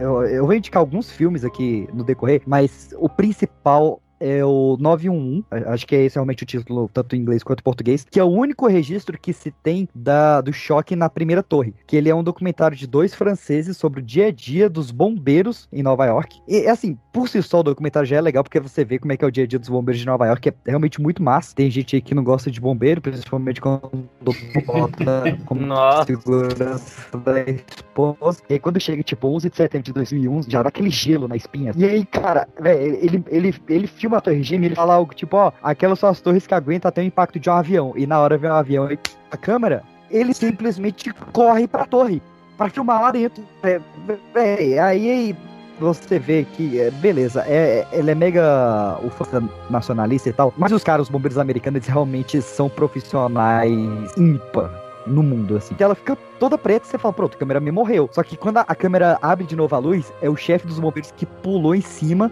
do cameraman pra sofrer o impacto nas costas e proteger o câmera, cara. É muito foda. É... Meu Deus. Fala E aí, comigo, o outro bebê. morreu mesmo. Sim, deu certo? Fala, Fala. comigo. Oh, agora tá excelente. Ficou? Fala mais um pouquinho aí. Ainda não decidi. Não, tá ruim. eu- Tá ruim. Tá será ruim. que eu coloco no celular? Mano, não sei o que que foi. O meu áudio tá ruim. E Já tem um tempo, tá meio. Tá tua tá lenta, parece que você tá bêbado. A Bia voltou. Vamos. vamos... e Ah, eu tô rindo de nervoso, meu Deus. Só pode ser uma coisa. Essa minha teoria tava certa. Os Estados Unidos estão interferindo aí pro mundo não ficar sabendo. Eu só sou contra a ditadura enquanto estiver na democracia, viu? Quando for ditadura, eu sou a favor da ditadura. Eu entrego todo mundo. Eu não vou ficar tomando choque elétrico, não. Eu vou entregar todo mundo, já vou falar logo. Se tiver alguma coisa errada, não fale comigo, não conte comigo, não me chame pra sair, não faça nada comigo. Também eu, eu não funciono sob tortura, não. Entrega Não, choque elétrico por causa de vocês, entrego na hora. Ó, tem uns moleques lá em Brasília que eles estão recebendo dinheiro da Rússia pra fazer programa. Escuta os programas deles pra vocês verem. Três dias depois. Na TV Xuxa, ação é o que não vai faltar em Dragon Ball Z. Com o fim de Babidi, Majin Buu ficou descontrolado. E Goku tem pouco tempo para ensinar os garotos a enfrentar esse vilão. Então preparem-se. Você manda, mestre!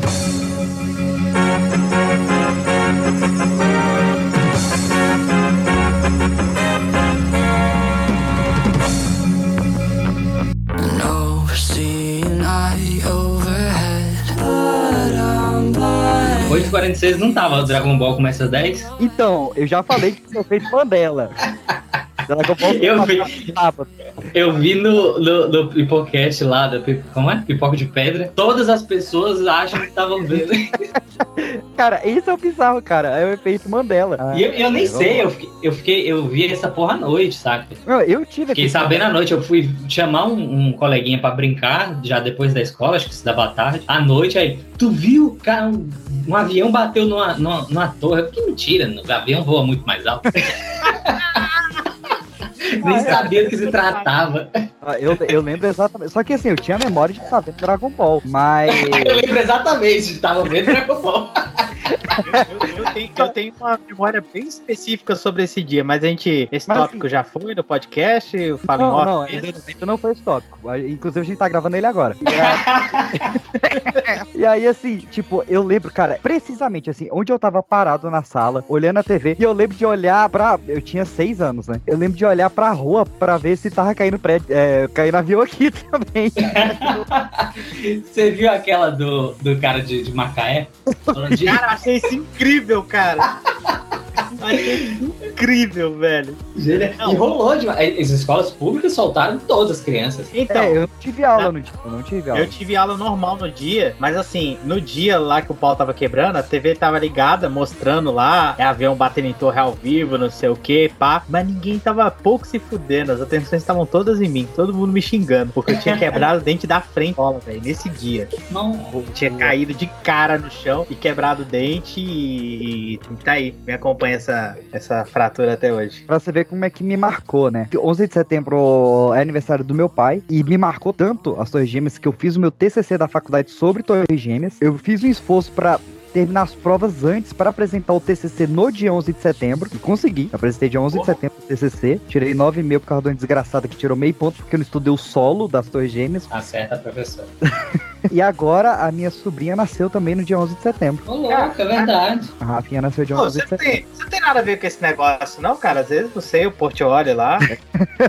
É mesmo, BX. As coisas estão começando a. Se Deus não olhar por ti, que o céu se por ti olhe. 哈哈哈哈哈哈。E vocês sabem, meus queridos, o Pipocast aqui é loucura, é maluquice, então a gente chamou um engenheiro pra falar a parte de história e agora a gente chama um historiador pra falar a parte de engenharia. Professor Jairo, bem-vindo ao Pipocast especial 11 de setembro. Olá, ouvintes do meu Brasil! Eu juro que não é trocadilho, mas eu caí de paraquedas nesse programa.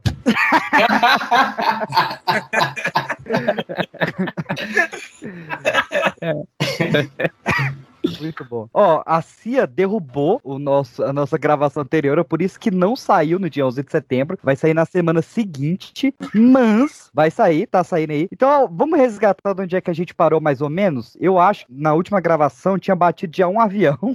e eu quero falar aqui, meus queridos, do voo 93, que era o voo que supostamente era o principal. Tem até uma discussão sobre isso, que o- os piores pilotos ali ficaram com as torres gêmeas, porque, né, eram os maiores monumentos, é mais fácil de acertar, né? Então boto os, piores, os pilotos mais fracos. Só que não é bem assim. É, tem um estudo bem bacana que fala que, é, pensa comigo assim, um avião, você tá com um avião para bater na torre, quanto mais rápido você vai, mais a massa de ar na frente ali do bico vai se comprimindo, então o vento vai bater no avião, bater na torre vai desviar o rumo do avião. Então, as torres eram realmente muito difíceis, tinham que bater num ponto muito específico ali da torre, e por isso que falam, né, que é muito estranho os piores pilotos estar lá nas torres. Mas os melhores pilotos, que eram os do voo 93, estavam destinados a bater na Casa Branca. E não aconteceu, né? Como todo mundo sabe, não aconteceu. United 93, that traffic 3 is 1 o'clock, 12 miles eastbound 370.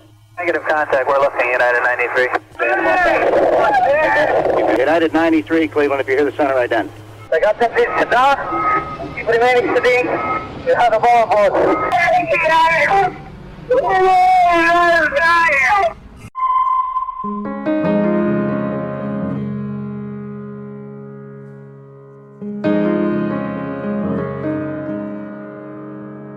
Às 10 horas e 3 minutos, o voo 93 da United Airlines estava indo rumo a Washington e do nada caiu. Temos a versão americana, temos a versão teoria da conspiração. Que é a que eu prefiro. Obviamente. Mas eu vou te falar é que você falou nesse programa, caso. Se a versão é melhor que a verdade, publica a versão, né? Exatamente. eu sei que, cara, nesse caso, eu não só prefiro a versão americana, como eu entendo o fato dela existir. Porque já tinha batido os dois aviões nas torres. Imagina assim, os sequestradores, como a gente falou no bloco anterior, eles entravam no avião falando, ó, isso aqui é um sequestro, mas a gente vai voltar pro aeroporto e lá a gente vai pedir umas coisas e vai liberar vocês, porque ele realmente não queria o pânico no avião, né? Vamos lembrar, o, o Kevin pode até falar melhor disso um pouquinho depois, que na época não tinha a segurança que tem hoje de cabine de piloto e toda realmente essa proteção dentro do avião. Então eles tinham muito medo de um motim dentro da cabine. Só que no momento em que bateu o avião nas torres e o pessoal tava em contato com a família, e a família falou: Ó, estão tacando um avião nos cantos aí. Aí o pessoal do voo 93 falou: Não, pera aí, eles não vão, resga- não vão soltar a gente porra nenhuma. Reza a lenda americana que os passageiros se levantaram, tomaram os sequestradores, pegaram o avião e jogaram ele no chão. Reza a teoria da conspiração que o Dick Cheney, vice-presidente americano, ou vice do Bush, que estava sob o, com- o comando da NORAD no dia, ele mandou abater o avião, só que para não ficar feio pros americanos, né, que ia abater um avião cheio de civis, eles inventaram essa história do motim. O que, que vocês acreditam? Ah, acredito que mandou abater. Nunca foi explicado essa Eu- história do motim. Eu, se eu tivesse que apostar, apostaria minha grana nisso aí também. Porque o motim fica muito, muito hollywoodiano, né? Uhum. A galera se levanta, alguém puxa uma bandeira dos Estados Unidos ali, enfoca o cara com a bandeira, e a- aí alguém abre a porta e fala, get off my plane. E- é muito esquisito isso. Mas assim, é, falando sério agora, que é a primeira vez que eu vou falar sério nesse programa, que vergonha. Mas assim, os Estados Unidos têm um, têm uma, têm um sistema de segurança, né? Uma série de agências de, de serviço de inteligência, NSA, CIA, FBI, etc. Pra bater um avião desses aí, é, não seria, não seria nada muito extraordinário, não. Muito mais difícil são as pessoas tomarem um, um, um avião é, com cinco terroristas armados a bordo, né? Isso é mais difícil. Mas assim, É. a gente tá aqui especulando, né? Não, tomadas de pânico, né? Que você não pensa nada, fica meio no cagaço pra tudo em choque. tudo Só bem se ele que- pegou um avião cheio de, de, de SEALs. Marines, Aí né? sim. Não, esse é até curioso, porque, é, como o Jair bem apontou, né, eram cinco terroristas por avião, né, eram 20 terroristas, quatro aviões. Nesse, quando você pega as ligações, que é o, é é o bizarro, né, cara, tem realmente as ligações recuperadas do pessoal que tá nesse voo 93 e ligou pra Terra. E aí tem duas curiosidades, né, o primeiro é que eles falam que tem quatro sequestradores, então cadê esse quinto, né, será que ele não embarcou, será que ele só não quis levantar, ou sei lá, o pessoal só não viu ele por algum motivo. Em uma das gravações, eles falam que eles estão pensando invadir a cabine pra tomar o controle e, você, e antes dela desligar, você vê um cara falando tipo, let's roll, e aí ela desliga. Então, a- a- até a versão americana de que eh, eles tomaram o controle, ele vem dessa ligação. Ou seja, tem um certo álibi, mas eu também duvido muito. É, pode ser implantado facilmente, né? Os Pode americanos falam isso e eles soltaram isso aí pra imprensa. Não, mas a- às vezes não precisa nem ser implantado, né? Uma, uma mentira com um traço de verdade, ela, ela, ela funciona muito melhor, né? Uhum. É, Foi- é uma coisa que pode ter rolado mesmo. Agora, que é, que é pouco provável, não é impossível o ouvinte tá aí prestando atenção na gente, né? As duas versões são muito críveis, né? Que seria muito pouco improvável alguém toma conta do avião lá e aí um passageiro, sei lá, professor de história aterriza o avião no- na pista. Isso aí, porra, só no cinema. Uhum. Mas é, as duas versões que a gente tá contando aqui, elas são muito críveis. Só que, em termos de probabilidade, entre todo o sistema de segurança aérea, de, de, de serviço de inteligência, tecnologia militar de ponta, porque você ouvinte aí curioso, pesquisa o orçamento militar dos Estados Unidos. Uma coisa absolutamente impressionante, né? É, é- é assim, não tem precedentes. Então, assim, para eles abaterem um avião desse é muito mais provável do que a população tomar um avião com cinco terroristas armados. Mas, de novo, né? Ninguém aqui tá dizendo tira, que não sei o que e tal. A gente tá só apontando, né, que as duas possibilidades são críveis, mas aparentemente é um consenso no programa. A gente acredita mais na, na versão da conspiração. Tem um negócio interessante na teoria da conspiração que é sempre quando um governo ou entidade, o que seja, quer esconder algo e ela vê que tem teoria da conspiração chegando perto, ela dá luz, ela dá palco pros conspirólogos malucos. E nesse caso não é diferente. A galera da teoria da conspiração, eu vou dar nome aqui, o David Ray Griffin e o Alex Jones, eles analisam que, beleza, os destroços com o motor caíram muito longe para ser um- uma queda de avião, né? Seria mais um abate. Só que os caras vão defender que os Estados Unidos abateu não porque ia cair na Casa Branca, mas porque os passageiros descobriram, ouvindo a conversa dos sequestradores, que era os Estados Unidos mandando atacar a Casa Branca e por isso que os passageiros se levantaram e aí os Estados Unidos abateu para matar os passageiros que estavam sabendo demais. É a Aí não, brincadeira que rola lá em. Aí é- é maluco demais. Né? Inside Job. É, inside job. Aí, cara, aí, pô, perde o- a noção.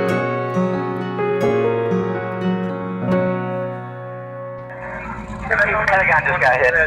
CNN. God damn, I can't even protect my NCA.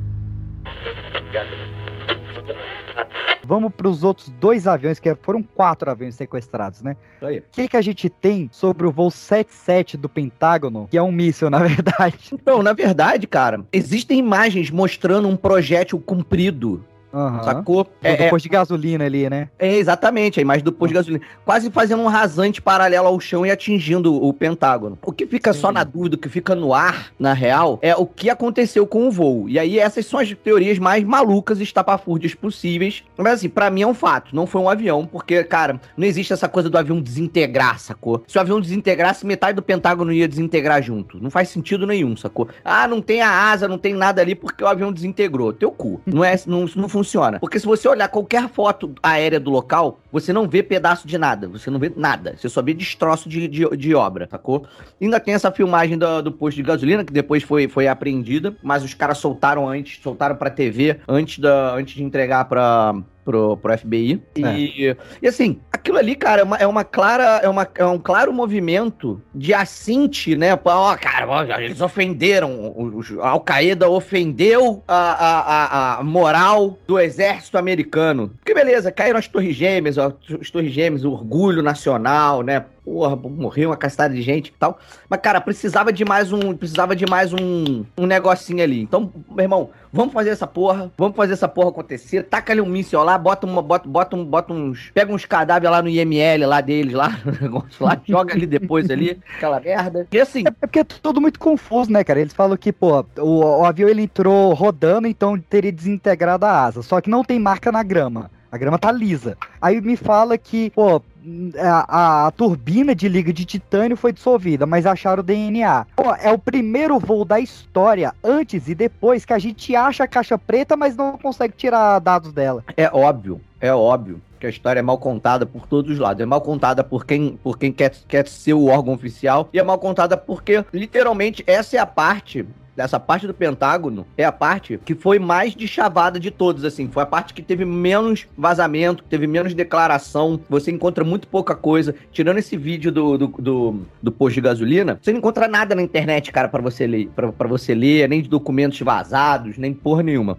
Eles realmente guardaram sete filmagens chaves. apreendidas do, do, é. do, Pentágono que nunca vieram a público. E assim, por quê que não e pode ir isso a público? perguntar, se pergunte, cara ouvinte, se pergunte, por que que eles vão aprender esta merda e nunca liberar? Porque 20 isso nunca anos. liberado, cara. Ninguém nunca viu anos. esse material. É esquisito. É bizarro demais. Não, tem, tem, cara, uma outra teoria que é essa. Eu tentei, eu tentei achar aqui, por, mas não achei por um caralho. E aí eu peço até desculpa ao cara ouvinte pra você também. De eu não me lembrar dela exatamente, mas eu acho que, se eu não me engano, eu falei no Nerdcast sobre lista de passageiro. Que a lista do Ah. passageiro dos dois voos que, que, não, que, não, os que, que não os que bateram no, no, no- no- nas Torres Gêmeas, dos outros dois voos, era uma lista muito suspeita. É, tinha nome de pessoas é, duplicadas, tinha nome, tinha nome de, de, de pessoas que não tinham o, o CPF deles lá, né? O seguro social lá, que eles chamam lá, o registro no seguro social. Tinha. A gente achou na época é, depoimentos de pessoas falando que tinha parentes mortos, né? Parentes mortos já na, na lista de avião, que tinha mendigo, sacou? Tipo, na lista do avião, que tinha, é, tinha presidiário na lista de avião, do, do avião, sacou? Então, assim. Uhum. Era uma parada muito. Eu queria muito achar pra ter. Eu queria muito achar pra ter certeza. Se achando, você volta aqui pra trazer que, que é- essa realmente eu, eu não fui a fundo e, e fiquei interessado.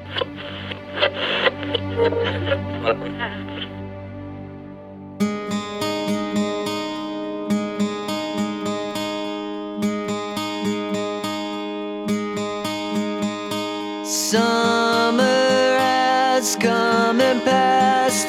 The innocent can never last. Wake me up.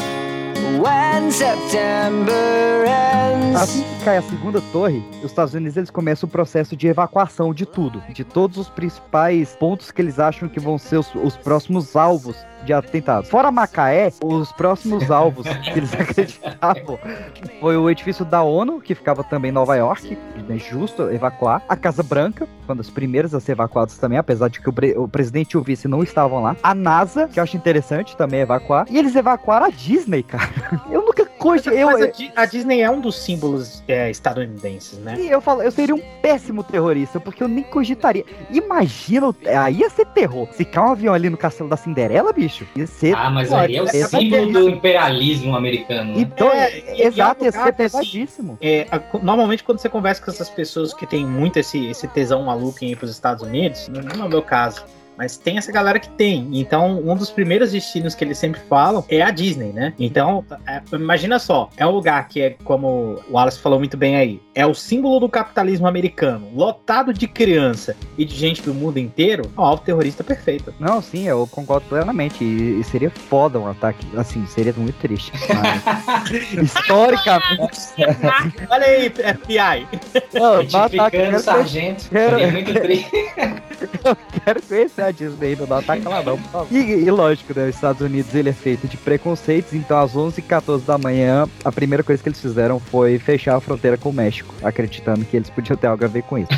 Caralho, o México. Ah, não, a gente precisa abrir um parênteses pra falar do México. Ah. O estadunidense precisa resolver essa parada na terapia. Porque qualquer merda que rola nos Estados Unidos, o México tem a ver, entendeu? Abre um furacão, morre uma porrada de gente e tal. Puta, México é foda, né, mano? O mundo tá Caralho, baixo. tá com muito A grama problema tá aqui de. Tá com muito problema de imigração, não sei o quê. Uh, vamos construir um muro. Porra, mano. Terapia, velho. Dá, um- deu aquele tsunami lá, falou, ó, é, vamos aumentar o muro do México aí, porque pode vir um tsunami de lá, ninguém O Bin, sabe. o Bin Laden tá escondido no Afeganistão. Puta, a gente tem que invadir o México. Vamos então para algumas curiosidades e conspirações. Agora Aí, é, agora. Não, abriu o TCC aqui agora. Que- é, Eu acho essa que você fra- deve- eu O acho seu TCC deveria- não era de verdade? É sobre conspiração? Não, então, eu, Eu acho que você deveria imprimir isso aí e vender. eu fiz isso. Editoras. Está, está à venda na clubedeautores.com. Você procura lá. Não é meu nome artístico, né? Você procura pelo meu nome sério, Pedro Marco. Está lá. É História e Engenharia nas Sombras das Ações Gêmeas. E, e a história é realmente essa. Eu fiz o TCC, eu queria falar das teorias da conspiração. Meu orientador não deixou, por motivos óbvios, sabe ele. E só que quando eu fui aprovado, né? Eu peguei o TCC e eu acrescentei tanto a parte de história e política no início, quanto a parte de conspiração e de cultura pop no final, que a gente vai falar já. Ser- Servir de, servir de escada aí pro seu, pro seu jabá, de nada, hein? Não, muito, muito obrigado, mas o livro está de graça para os ouvintes do Pipocast até 11 de outubro. Basta você mandar um e-mail para pipocadepedra.gmail.com dizendo eu quero o livro das suas gêmeas que você vai receber 100% gratuito. Eu quero. Mande para É, poça de pedra. Mas vamos dar uns spoilers aí do, do livro, ó. Por exemplo, eu posso dar um fato de que até hoje, na história da humanidade, somente três prédios de estrutura metálica caíram por conta de incêndio: a Torre Norte. A Torre Sul e a Torre 7. Nenhum antes, nenhum depois. Inclusive, nós tivemos prédios de estruturas similares que queimaram por cerca de 28 horas e não caíram. Mas esses caíram com o fogo de uma hora. Mas tudo bem. No ano de 2000 a 2001, 67 aviões foram interceptados porque saíram de sua rota por 20 minutos. Os aviões do 11 de setembro saíram por 102 minutos e não foram abatidos. Um deles foi. um deles foi. Lembrando, juiz não foi eu que disse isso.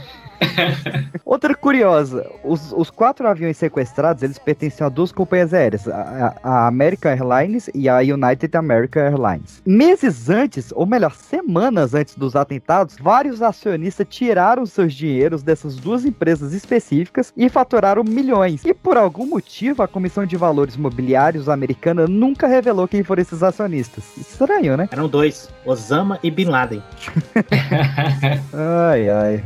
Que coisa, né, cara? E quando bateu e o atentado terrorista, claro que caiu o valor de mercado delas. Absurda. Não, e assim, não E só. Os mesmos caras compraram de novo as ações depois que caiu. Porque não só era o avião deles que bateu, como o escritório das duas agências estavam dentro das Torres Gêmeas. então, assim, foi uma azar danada. A gente tem, no dia do atentado, no dia 11 de setembro, quando deram a autoria do caso pro Bin Laden, né, que ele já era o número um procurado do, do FBI antes do atentado, surgiu uma fita do Bin Laden falando que não foi ele que fez. E assim, por curiosidade, cara, isso, isso realmente não tem como a gente mostrar aqui no, no, no podcast, mas tem como você ver lá no livro que você vai pedir via e-mail, porque você é uma pessoa estudiosa e interessada. Eu faço uma comparação entre todas as aparições oficiais do Bin Laden e a aparição dele no dia 11 de setembro, no qual ele fala que foi ele que fez o atentado. Cara, você vai ver que é um cara mais moreninho, com nariz diferente. Eu acho que ele não é o Bin Laden, não.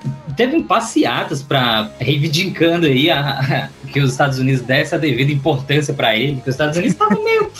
Falar, ah, esse cara aí, que cara que nem conheço, que isso. Teve uma pressão lá no Afeganistão. Cara, eu quero deixar aqui uma indicação sincera, assim, acho que a maior indicação que eu já passei nesse podcast, que é de um filme. ah, eu tô com, tô com ele aqui na mão. Deixa eu, deixa eu passar o nome certinho dele aqui. O nome dele é, no Brasil é 11 de setembro. Não, não é esse aqui não. Cadê o filme? Ah, esse aqui. Ah, é esse mesmo. O nome do filme é 11 barra 9. Ele é bem. Porra, não é 11 de setembro? Não, cara, é, é o, não, é o 11 de setembro. Caraca, é qual dos dois agora? Quem quiser procurar por extenso, vai achar. E quem quiser procurar em número também vai achar. Não, vamos lá. O nome do filme é 11 de setembro, por extenso. Só que o nome original dele é tipo 11 é, apóstrofo 09 aspas 01. Quiser É contagem de tempo isso. É, exatamente. é, é porque o, o, o, o nome, é, o subtítulo dele é 11 minutos, 9 segundos e uma imagem. Que é muito. Não, mas realmente é muito bom. Ele é uma série de 11 curtas, de 11 diretores diferentes. fazendo curtas de 11 minutos e cada um é de um país diferente, mostrando como cada país reagiu ao ataque. Então você tem como que, que a França viu o ataque na TV. E é, é- nossa, o da França é mega sensível, assim, mega foda, assim. Tem o dos Estados Unidos, tem algum da América do Sul, não lembro exatamente qual país, mas tem de vários países do Oriente Médio. De, e, e realmente é algo que a gente não, não explora, nem para pra pensar um pouco, mas como que a população do Afeganistão se sentiu mais aterrorizada ainda quando viu o ataque. Porque eles, pessoalmente, não tinham nada a ver com aquele ataque e falaram, cara, a gente vai ser retalhado de graça, saca? Sem ter feito nada. Então, se o povo americano tava com medo, imagina o povo do Afeganistão quando viu aquilo na TV. E, e esse curto traz. O Talibã, na época, vi isso em algum lugar, alugava lá pra ser base de operações do Bin Laden, né? E ele tinha relação lá com familiar, com gente de lá e tudo. Aí, aí fudeu. Pois é. Não, cara, ó, vale muito a pena. Só pra vocês terem ideia do- dos diretores desses curtos, ó, tá o Champagne, ex-marido aí da Madonna, tá o Inharito, que famosíssimo Inharito aí, tá o Shohei Mamura, grande diretor japonês também, então, ó, vale muito a pena correr atrás, é bem difícil de achar. Eu achei o meu numa locadora que tava falindo, eu fui lá e, e comprei. Mas... Eu tenho indicação também. Opa, manda aí. Não, foi do É. Nicolas Cage não, né? É o filme do Nicolas Cage, Motoqueiro Fantasma. Não, Não, é, É, o Nicolas Cage tem um filme da- das Torres Gêmeas, que é horroroso. não, é A Hora Mais Escura. Boa. A Hora Mais Escura tem naquele, naquele, naquele aplicativo lá de stream que a gente não gosta, mas tem aqui, vai tum dum. É o Shifting. Isso. E muito bom. E a, a operação, como, como investigaram para achar o. e até achar o Osama Bin Laden, que mostra tudo, é muito foda. Tem uma artista que eu não lembro o nome dela, mas quem for dos nerds aí, ela é a Murphy adulta lá do Interestelar. Jessica é foda esse filme, é Isso. É novo esse filme. É foda. Tem o, o, o Chris Evans ou Chris Pratt? Não, é um dos Chris da Marvel, tá no filme também. Muito bom. Não, e, e já que a gente tá na sessão de indicações de filme, né? Guerra ao Terror, que foi o primeiro filme dirigido por uma mulher a ganhar um Oscar de direção. Então, só por isso já vale muito a pena assistir. E é um filmaço também sobre as consequências do, do 11 de setembro na Guerra ao Terror, né? Já diz o título. E o Voo 93, que é a versão americana de que eles realmente se levantaram e tomaram o voo. É talvez uma história mentirosa? É, mas é um filmaço, cara. E a, a parte de, de, de sala de comando dos voos americanos é muito bem feita. A recriação das ligações. E o filme é extremamente claustrofóbico. É, vale muito a pena. E foi esse o nome da política adotada pelos Estados Unidos depois disso, né? Que todo mundo fala que é uma extrema balela, mas foi é, o nome do que o Bill Clinton deu e depois o Bush e tal. É guerra, é justamente guerra ao terror que ficou marcada a era da guerra ao terror, Sim. que foi mais uma desculpa para os Estados Unidos começar a invadir todos aqueles pequenos países ricos em petróleo que geralmente estão precisando de democracia. Aí os Estados Unidos vão ajudar sempre essas galera. Não, e. e... Não, professor. Não, eu- O lado de cá de vez em quando precisa também, mas é só quando tem ameaça de comunidade. Não, mas se não for rico em petróleo, não interessa muito. Mas duas indicações aí. É realmente, cara, é um, é um prato cheio pra, pra, pra produção de cultura pop, né? Tem um documentário nesse mesmo aplicativo aí que faz Tundum. Que a gente não gosta, a gente gosta Não. daquele outro. É do outro, da Amazon Prime. Eu gosto do, do Mas clima tá do nesse que a gente não gosta, Eu gosto do infelizmente. da... É, Eu gosto do que faz tundum, você gosta do que faz. Mais ou menos, eu acho que sim. que eles fizeram um documentário que, assim, é bem americano, é bem nacionalista americano, mas eles tiveram um, um trabalho de recuperar as imagens do atentado e remasterizar elas no, em 4K, assim, cara, que tá um primor, assim. E as entrevistas com sobreviventes do atentado, assim, é, é- nossa, é, é muito emocionante. E eles pegam desde a criação da Al-Qaeda até o governo Trump. Então é bem completinho, assim. Se você quiser ter um supletivão, se você achou esse podcast não tão informativo, vai se informar lá. E por último, eu queria eh, indicar o Vice, ou Vice, se você é gringo, que é o filme sobre a vida do Dick Cheney, né, o vice-presidente do Bush, que provavelmente foi o cara que mandou ou que deu a vista grossa para os atentados. E toda essa parte do dia do atentado, de como que ele comandou a NORAD e de como que ele fez o povo americano aceitar, né? Porque, vamos lembrar, a base da, da teoria da conspiração 12 de setembro é que foi um novo Pearl Harbor, né? Estados Unidos deixou acontecer para ter desculpa para retalhar o Oriente. E a forma... Só que isso não é imediato, né? E a forma como o Dick Cheney, vice-presidente, fez o povo aceitar que os Estados Unidos atacasse o Oriente, cara, é um primor feito nesse filme. Christian Bale, né, cara? O nosso Batman eterno aí. Sensacional no filme. Como que é esse filme? Vice, VICE. Cara, pra quem gosta de, de política americana, é excelente, excelente. E esse vai totalmente contra, né? Ele é crítica política americana. Cara, o, o Sam Rockwell como Bush tá inacreditável, cara. É o Bush ali no filme, tá? Muito Esse eu bom. vou ver. Não, veja, ainda mais você gosta do Christian Bale, você gosta de- dele, é, é o filme da carreira dele, assim, é muito bom.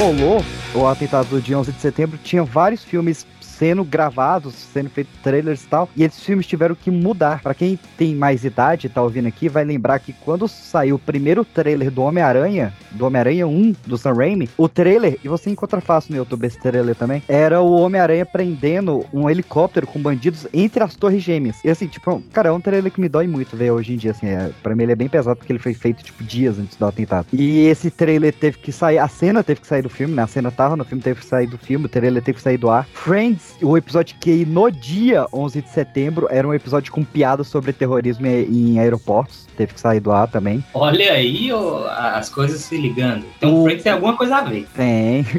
A revista do Superman, a Man of Steel, no dia 11 de setembro, um, um helicóptero batia na Lex Tower, que é, eram dois L's, então pareciam duas torres gêmeas também. E assim, a imagem parece bastante. A capa do Flight Simulator, que os terroristas usaram pra treinar os ataques, era um avião passando entre duas torres. E assim, vários filmes que foram modificados, né? O MIB, Homem de Preto do, do Will Smith, tem cenas onde as torres gêmeas estão lá, tem cenas on- onde elas não estão. O Lilo Stitch, cara, o, o último ato de Lilo Stitch era o, o avião do Gandu, ele ia passar entre duas torres e derrubar uma delas. Essa cena teve que ser refeita também. Ultimato Borne teve que ser adiado porque era um filme de, de terrorismo em solo americano.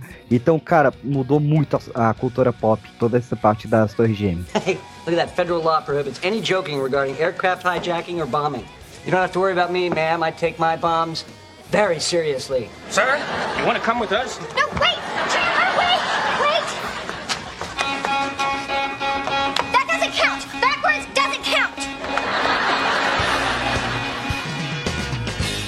Cara, eu tenho uma história muito curiosa.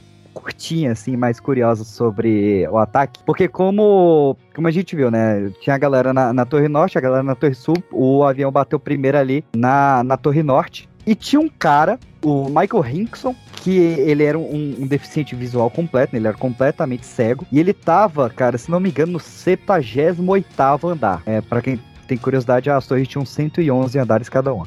E ele tinha uma cachorrinha, uma labradora, chamada Rochelle. E a Rochelle, ela tinha uma peculiaridade que ela tinha um medo de trovão grande até pra cachorro, né? Que cachorro geralmente já tem medo de trovão, mas ela tinha um medo, assim, exacerbado de, de, de trovão. E quando o avião bateu na torre, ela achou que a cachorra, estima-se que ela achou que era um trovão. E ela, por ser um cão guia, né, ela levantou e puxou o Michael Hinkson pra, pra escada e fez ele descer os 78 andares puxando e o Michael Hinkson se salvou por causa dela. 1463 degraus. Ele Quando se ele chega. Ou e virou crossfiteiro, né? Pois é, cara. Mas a cachorrinha, por medo de, de trovão, salvou o cara. Eu, eu acho essa história bem legal, cara. É, isso é a história que tem que virar filme. Mas morreu o cara embaixo lá quando chegou, né? Não, ele se salvou. 78 andares. Não, de- o fôlego, né? Faltou lá, deu um negócio no cara. Ele, sai, ele sai, saiu lá de cima gordinho, chegou lá embaixo, era o Schwarzenegger. É. Não, mas, cara, isso é interessante mesmo, mas parece uma é mentira, né? Porque o cara descer 72, eu tinha largado, falei, a porra dessa cachorra tá louca? Eu não vou descer isso a pé, não. Eu vou chamar um menino pra me ajudar. Tá doido? 78 anos. Nos primeiros 50 dava pra perceber que a cachorra desceu demais. porra, 78 a pé? Pa- São Ei, 1.400 degraus, cara. Mil... Cara, pra eu chegar. Pra, pra eu eu entrar no meu trabalho e chegar na, na sala onde eu trabalho são 108. Eu acho uma eternidade. Cidade. Provavelmente esse cara foi o único na história das Torres Gêmeas que fez esse, esse percurso todo a pé. Foi. Nem os bombeiros estavam fazendo isso.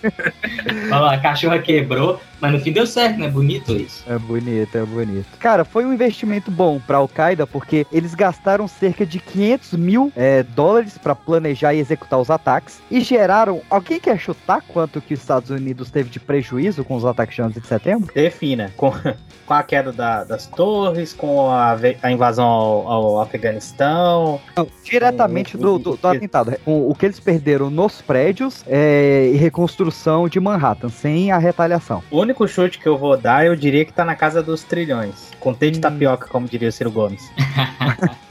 Não, tá na, na, na casa dos bilhões. Foram 123 bilhões de dólares pra essa reconstrução. Ah, pô. 123 bilhões de dólares para reconstrução do- dos prédios, que não foram Não. reconstruídos, né? Fez- Tem um memorial lá. Não, Mas é- assim, é- pra só para reconstrução da cidade, sem a encomenda bélica. Não, é, prejuízo Imagina quanto que custou a, do, a invasão do Loki lá, então. hein? É, é, é 123 bilhões com prejuízo. E assim, vamos lembrar, né? Foram oito meses pra limpar todos os escombros. É, a temperatura nos escombros só foi aumentando. Aquilo gerou quase com a lava de tão quente que ficou. A fumaça demorou quatro meses pra baixar e teve um pico de doenças respiratórias, indo desde asma até câncer terminal por conta da fuligem. Essa, essa parte a gente até esquece um pouco, né? A gente pensa muito na morte direta, mas o, o tanto de doença respiratória, o consumo de álcool em Manhattan aumentou estratosfericamente depois do ataque. O pessoal ficou doido mesmo. A taxa de suicídio aumentou muito. Então tudo isso entra na conta. Imagina, agora galera aí, imagina o impacto de uma guerra. É. Imagina, sabe? Isso aí só foi um dia. Rolou os ataques, foi uma maior merda aí. Foi um dia conhecido como o dia que parou o mundo, 11 de setembro. Foi uma, mas foi um dia. Parou Macaé, né, velho? Parou Macaé, parou o aeroporto de, de São Bernardo do Campo.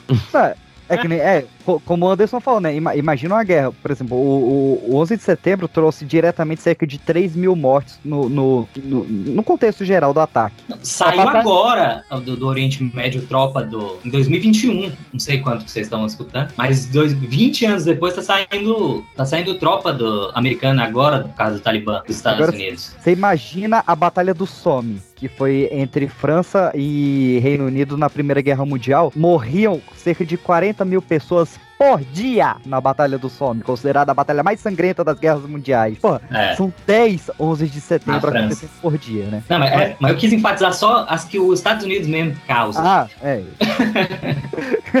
Adoram guerra, incrível. É, coisa Além, deles, né, além de guerra, né? Regimes que governos são derrubados, ditadores implantados. O, o 11 de setembro eles tomam tanto como guerra que até Baby Boom teve. Após o 11 de setembro eles aumentaram em 20% a taxa de natalidade em Manhattan. Assim como o, o consumo de maconha aumentou 3,2%, de tabaco aumentou 10% e o atendimento em igrejas aumentou também 25%. Assim, eu sei que vocês gostam dessas informações inúteis aí, ouvintes. Não, é genial. Tô, tô impactado com isso. Eu não sabia de nada disso. Não, a- a- aí agora vem, Choque. vem, vem algumas mais malucas, né? A Universidade de Princeton, que muitos conhecem por causa do Maluco no Pedaço, ela tem um gerador de eventos aleatórios, que é um computador com inteligência artificial desde 2001, já tinha esse computador lá, que ele gera eventos aleatórios, né? Ele, ele tenta prever algo que vai acontecer e ele previu três horas antes dos ataques que uma catástrofe ia acontecer em solo americano. É, é- É, de- mas preguiçoso esse computador, né?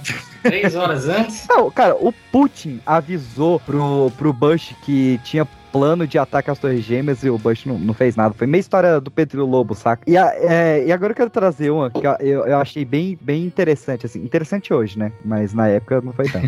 que era o código, o Bin Laden passou pro, pro pessoal que fez os atentados, que ele não podia falar, né? Ah, dia, 7, dia 11 de setembro vamos atacar as Torres Gêmeas, né? Ele tinha que falar criptografado. e além dele falar, é árabe que o Bin Laden fala? Não sei. Deve acho que ser. É, Cara, se não for, vou estar cometendo uma xenofobia grande, talvez? Não sei, mas É eu acho que é árabe. Ele é, ele é o que? Ele é, ele- originalmente ele é saudita? Ele é saudita, então é árabe, né? Na dúvida, fala que ele fala saudita.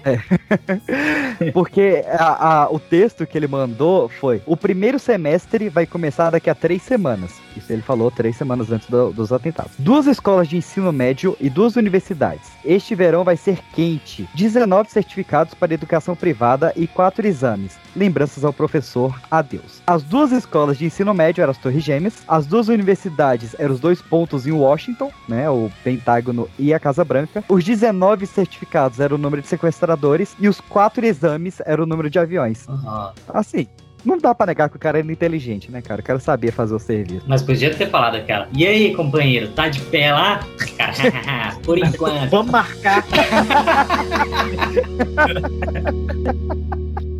Tonight, I can report to the American people and to the world that the United States has conducted an operation that killed Osama bin Laden, the leader of Al Qaeda, and a terrorist who's responsible for the murder of thousands of innocent men, women, and children.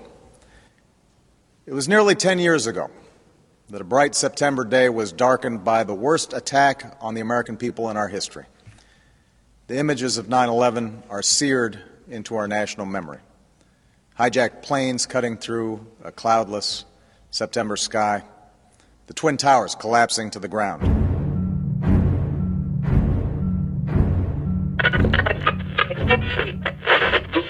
O cara que veio a vídeo, a público, assumindo a autoria dos casos, dizendo ser Bin Laden, era ou não o Osama? Cara, vou te falar, pra, pra te responder essa pergunta, eu vou voltar um pouco antes. Ah. Eu vou trazer uns dados aqui que a gente ainda não falou, mas são importantes fala, da gente falar. Aham. Não sei se vocês sabem, né, caro ouvinte, você, Uhum. mas Bush pai e o Bush filho, ambos trabalhar, trabalharam na Carlyle. Certo. É uma empresa de armas, assim, com um investimento absurdo, com vários, com vários sócios multimilionários. E um dos sócios, e um, do- um dos sócios investidores dessa empresa era a família Bin Laden. Na manhã do 11 de setembro, o Bush pai e o Shafiq Bin Laden, que é meio irmão do Osama, eles estavam em uma conferência em Washington da Carlyle. Ele, ele, ele, ele, é, ele foi acusado, e isso foi abafado, e aí né, a gente não nunca vai saber a verdade ou não, mas ele foi acusado de ser, de estar associado ao, ao Osama Bin Laden. É, cara, mas o presidente do- dos Estados Unidos era o filho dele, né? Então foda-se. Pois é. Diante disso, ah, uma outra coisa que é importante também, uma outra coisa que é importante falar. A ligação que o Osama tinha, que o Osama Bin Laden tinha com a CIA, na época que, o, que Estados Unidos e Rússia disputavam a- o Afeganistão como zona de influência. Os Estados Unidos realmente financiou a, a luta lá, na, a, a luta armada lá no Afeganistão. Existem alguns jornalistas teóricos da conspiração também famosos por isso, que dizem ter documentos que comprovam que, na verdade,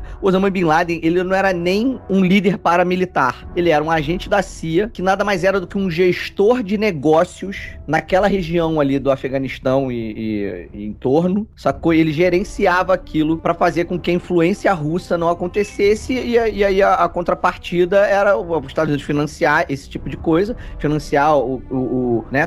Dar grana pra ele e, ele e ele era o gestor daquela área ali num, num- num- como se fosse uma grande milícia, né, paralela ao poder, né, o poder, o famoso poder paralelo. Tem, o que faz sentido porque ele é documentado que ele foi treinado pela CIA e isso é realmente fatídico. Então assim, eu acho que ali, cara, sem sacanagem, eu acho que eu acho que é, eu acho que era ele mesmo, assim, era, acho que aí, e aí, cara, olha onde entra o negócio, tá? Onde entra o negócio? De alguma forma os Estados Unidos estavam envolvidos.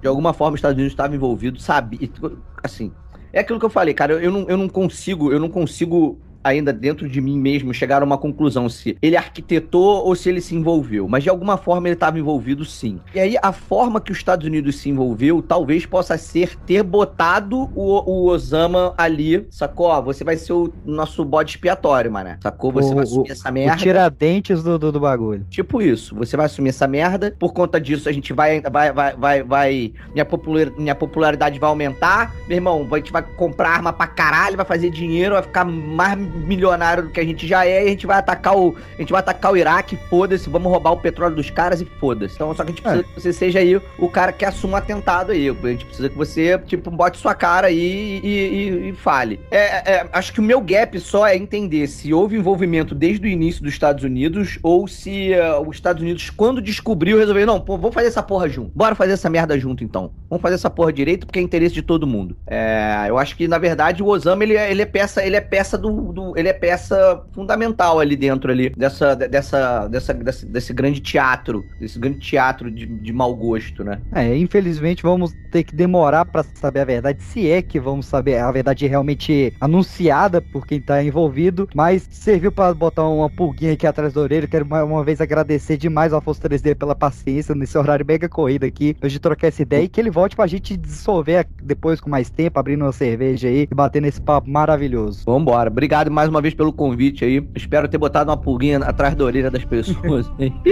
Pelo menos incomodar e falar assim, pô, será que esse maluco tá falando sério mesmo? Será que... É. Só pesquisar, galera. Vai lá, Começa corre atrás assim. e pesquisa.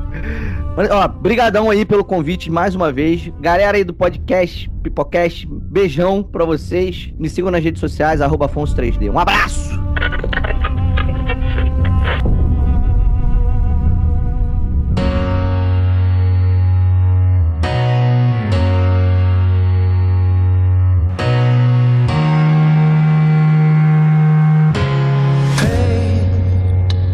Falar das repercussões? Kevin Balduino, o que, que o 11 de setembro mudou na história da aviação mundial? Bom, eu tinha comentado aí sobre a galera acessava a cabine, né? Tipo, na década de 80 e 90, era comum que os passageiros iam visitar a cabine dos pilotos. E isso an- antes do voo, durante o voo e até, até mesmo no hora do pouso. E depois do 11 de setembro, eles blindaram as cabines e também botaram um mecanismo lá que depois que elas são lacradas, só dá pra abrir por dentro. Só os pilotos que abrem, né? Tem um visorzinho lá que eles podem abrir. É, eu, eu ouvi falar que a, a- tem uma das aeromoças sempre que é escolhida pra saber, tipo, uma senha que acessa essa cabine, pra, tipo, se o piloto e o copiloto apagar, né? É, normalmente é a líder ali do, do- da tripulação, né? Os comissários.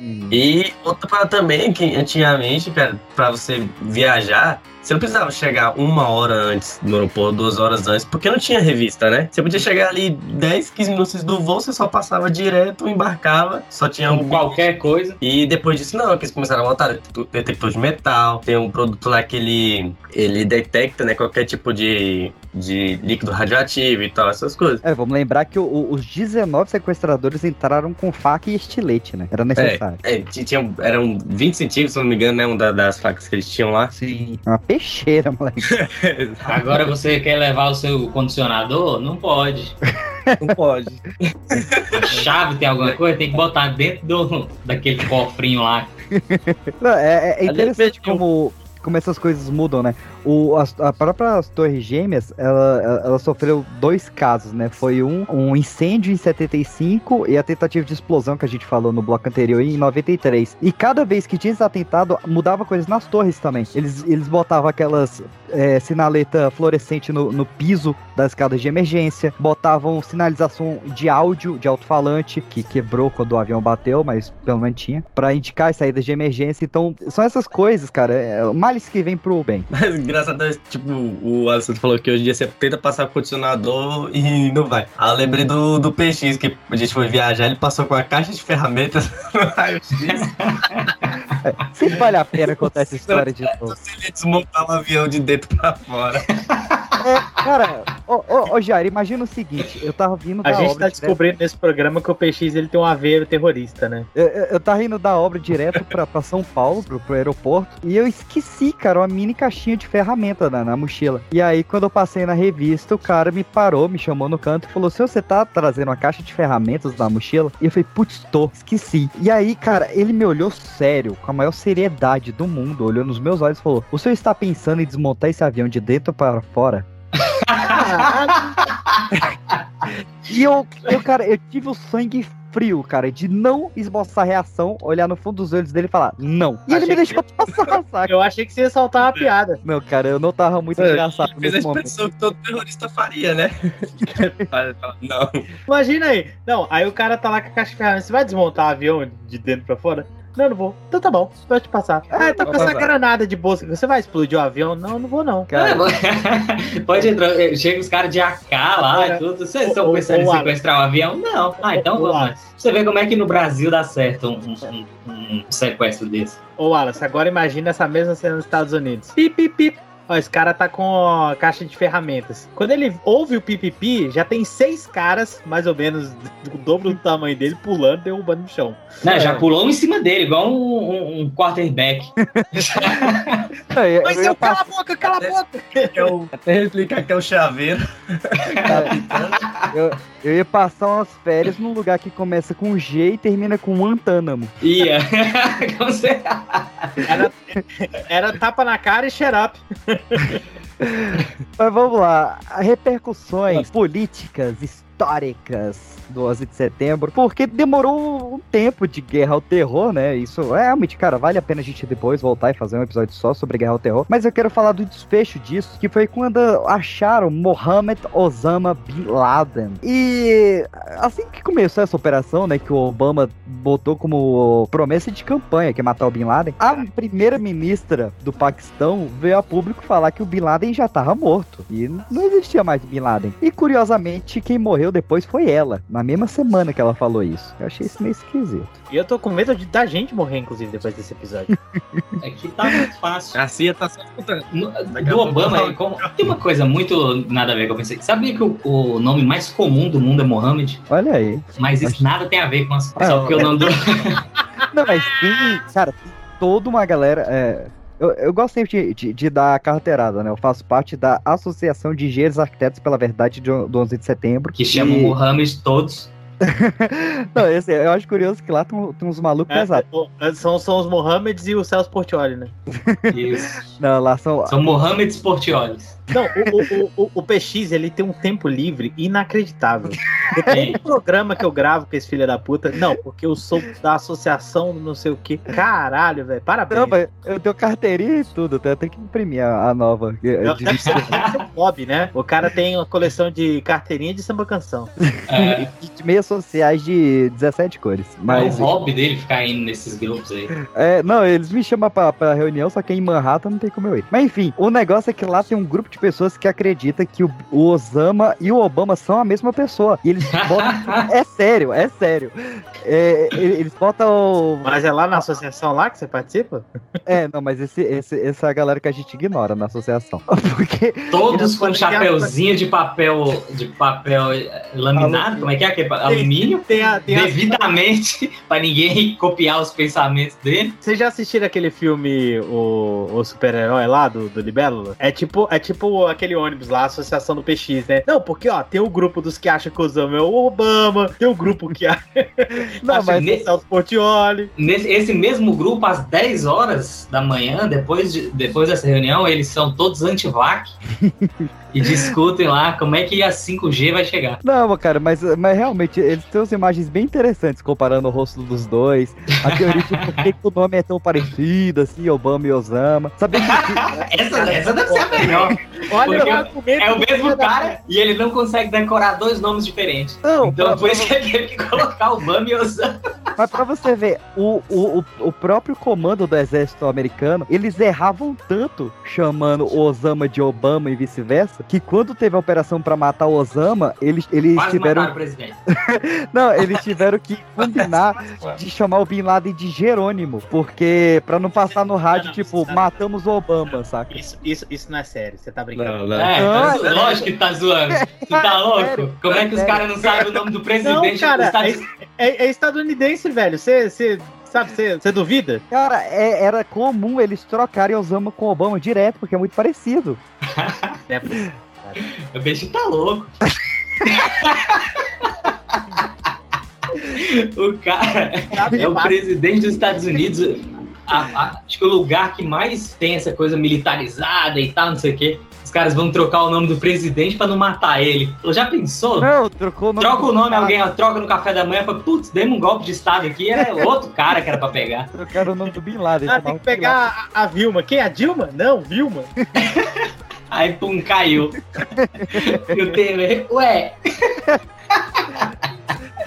Ei, mas ó, tem uma coisa pra falar que nunca se colocou tanto um número de, de exército no Oriente Médio como no do Obama, como no governo do Obama. A gente fica, ah, o Obama democrata, não sei o quê. já diria, Nas forças dele lá, ué. já diria o, como que é, Baiana System, sou sul-americano, não confio no Obama. Fica ligado. E quase morreu por conta de um trocadilho, né? PX ia falando isso agora. Exatamente. Mas eu quero saber, Bin Laden morreu ou não morreu nessa, nessa investida aí? Morreu porque eu vi o filme. ah, no Tem filme um- ele morre? Pô, No- spoiler! Tem um filme. Morreu porque o Obama tá vivo. Isso. nunca mais virou. É aquele negócio. Eu não sou o Batman, mas nunca vi nós dois no mesmo lugar. O Obama, Ah, cara. o Obama é condenado a nunca poder ter barba, né, velho? Mas assim, é lógico. Mas assim, e, e nem usar turbante. Ele não pode enrolar a toalha depois do banheiro, saca? O cara sai do banho. Ah, não. toalha pô, imagina na cabeça. O cara sai do banho, sabe, a toalha enrolada na, na cintura, outra na cabeça, do nada, pá, quebra vidro, granada de. Cai um cara do teto igual a, a Missão Impossível. Mas, ó, É. É, não é curioso, cara, que os, o mesmo Estados Unidos que, pô, desceu um helicóptero no salão presidencial do Iraque, tirou o Saddam Hussein, levou pros Estados Unidos, enforcou ele numa live, não mostrar o corpo do Bin Laden, assim, tá, eu, eu entendo que pode ser porque eles destruíram tanto a cara dele de bala que estraga o velório, né? Mas eu Mas acho tem que. as fotos, tem que ver o filme. Ah, no filme tem as fotos? Não, tem, existem as fotos na internet e no filme tem as imagens reais, saca? Dá uns cortes. Esse filme é muito doido. Ó, A Não, vou tá- ver. Eu vou ver ele, você vai ver o vice e a gente volta aqui pra comentar. E só pra, pra, pra fechar, cara, eu quero falar do HD do Bin Laden. E, e- e, é, vai parecer, é, PX tá zoando de novo. Cara, isso tudo tá documentado, vocês vão tomar no Eu cu. tô achando que você tá Com zoando. HD do Bin Laden? É, o que que foi encontrado no cafofo do Osama. Ah, pode crer. Tinha documentos de, de grande relevância para combate à selvageria ao terrorismo. Isso nas palavras dele mesmo. Tinha o diário do Bin Laden, que nunca veio a público, que tava escrito ali, também muito curioso, né? Só que o Bin Laden, cara, e, e velho, realmente, isso saiu em jornal, isso. Em uma pesquisa rápida você acha, em, em sites sérios isso. Tinha vários desenhos animados, videogames e emuladores de jogos no, no computador do Bin Laden, incluindo Naruto, Dragon Ball, Tá zoando, é. Bleach, eu tô te falando, você pode pesquisar, você vai achar em muitos sites sérios isso aí. Final Fantasy VII, New Super Mario Bros, Resident Evil, a maioria dos filmes da Pixar e o mais bizarro. Tinha um episódio de pica-pau dublado em português brasileiro. Olha o aí, ó. E assim, o triste, cara, que o único Só desses. filme bom. O único desse que tava realmente mais recheado e tinha, tipo, foto, papel de parede e tudo, era Naruto. Parece que o Bin Laden ele era muito naruteiro. E se ele realmente morreu em 2011, cara, é triste porque ele não viu o final do Naruto que só foi em 2014. Caralho, você tá triste porque o Obama não viu. O, o Obama. Ato falho, professor. Eu falei que tava pra confundir.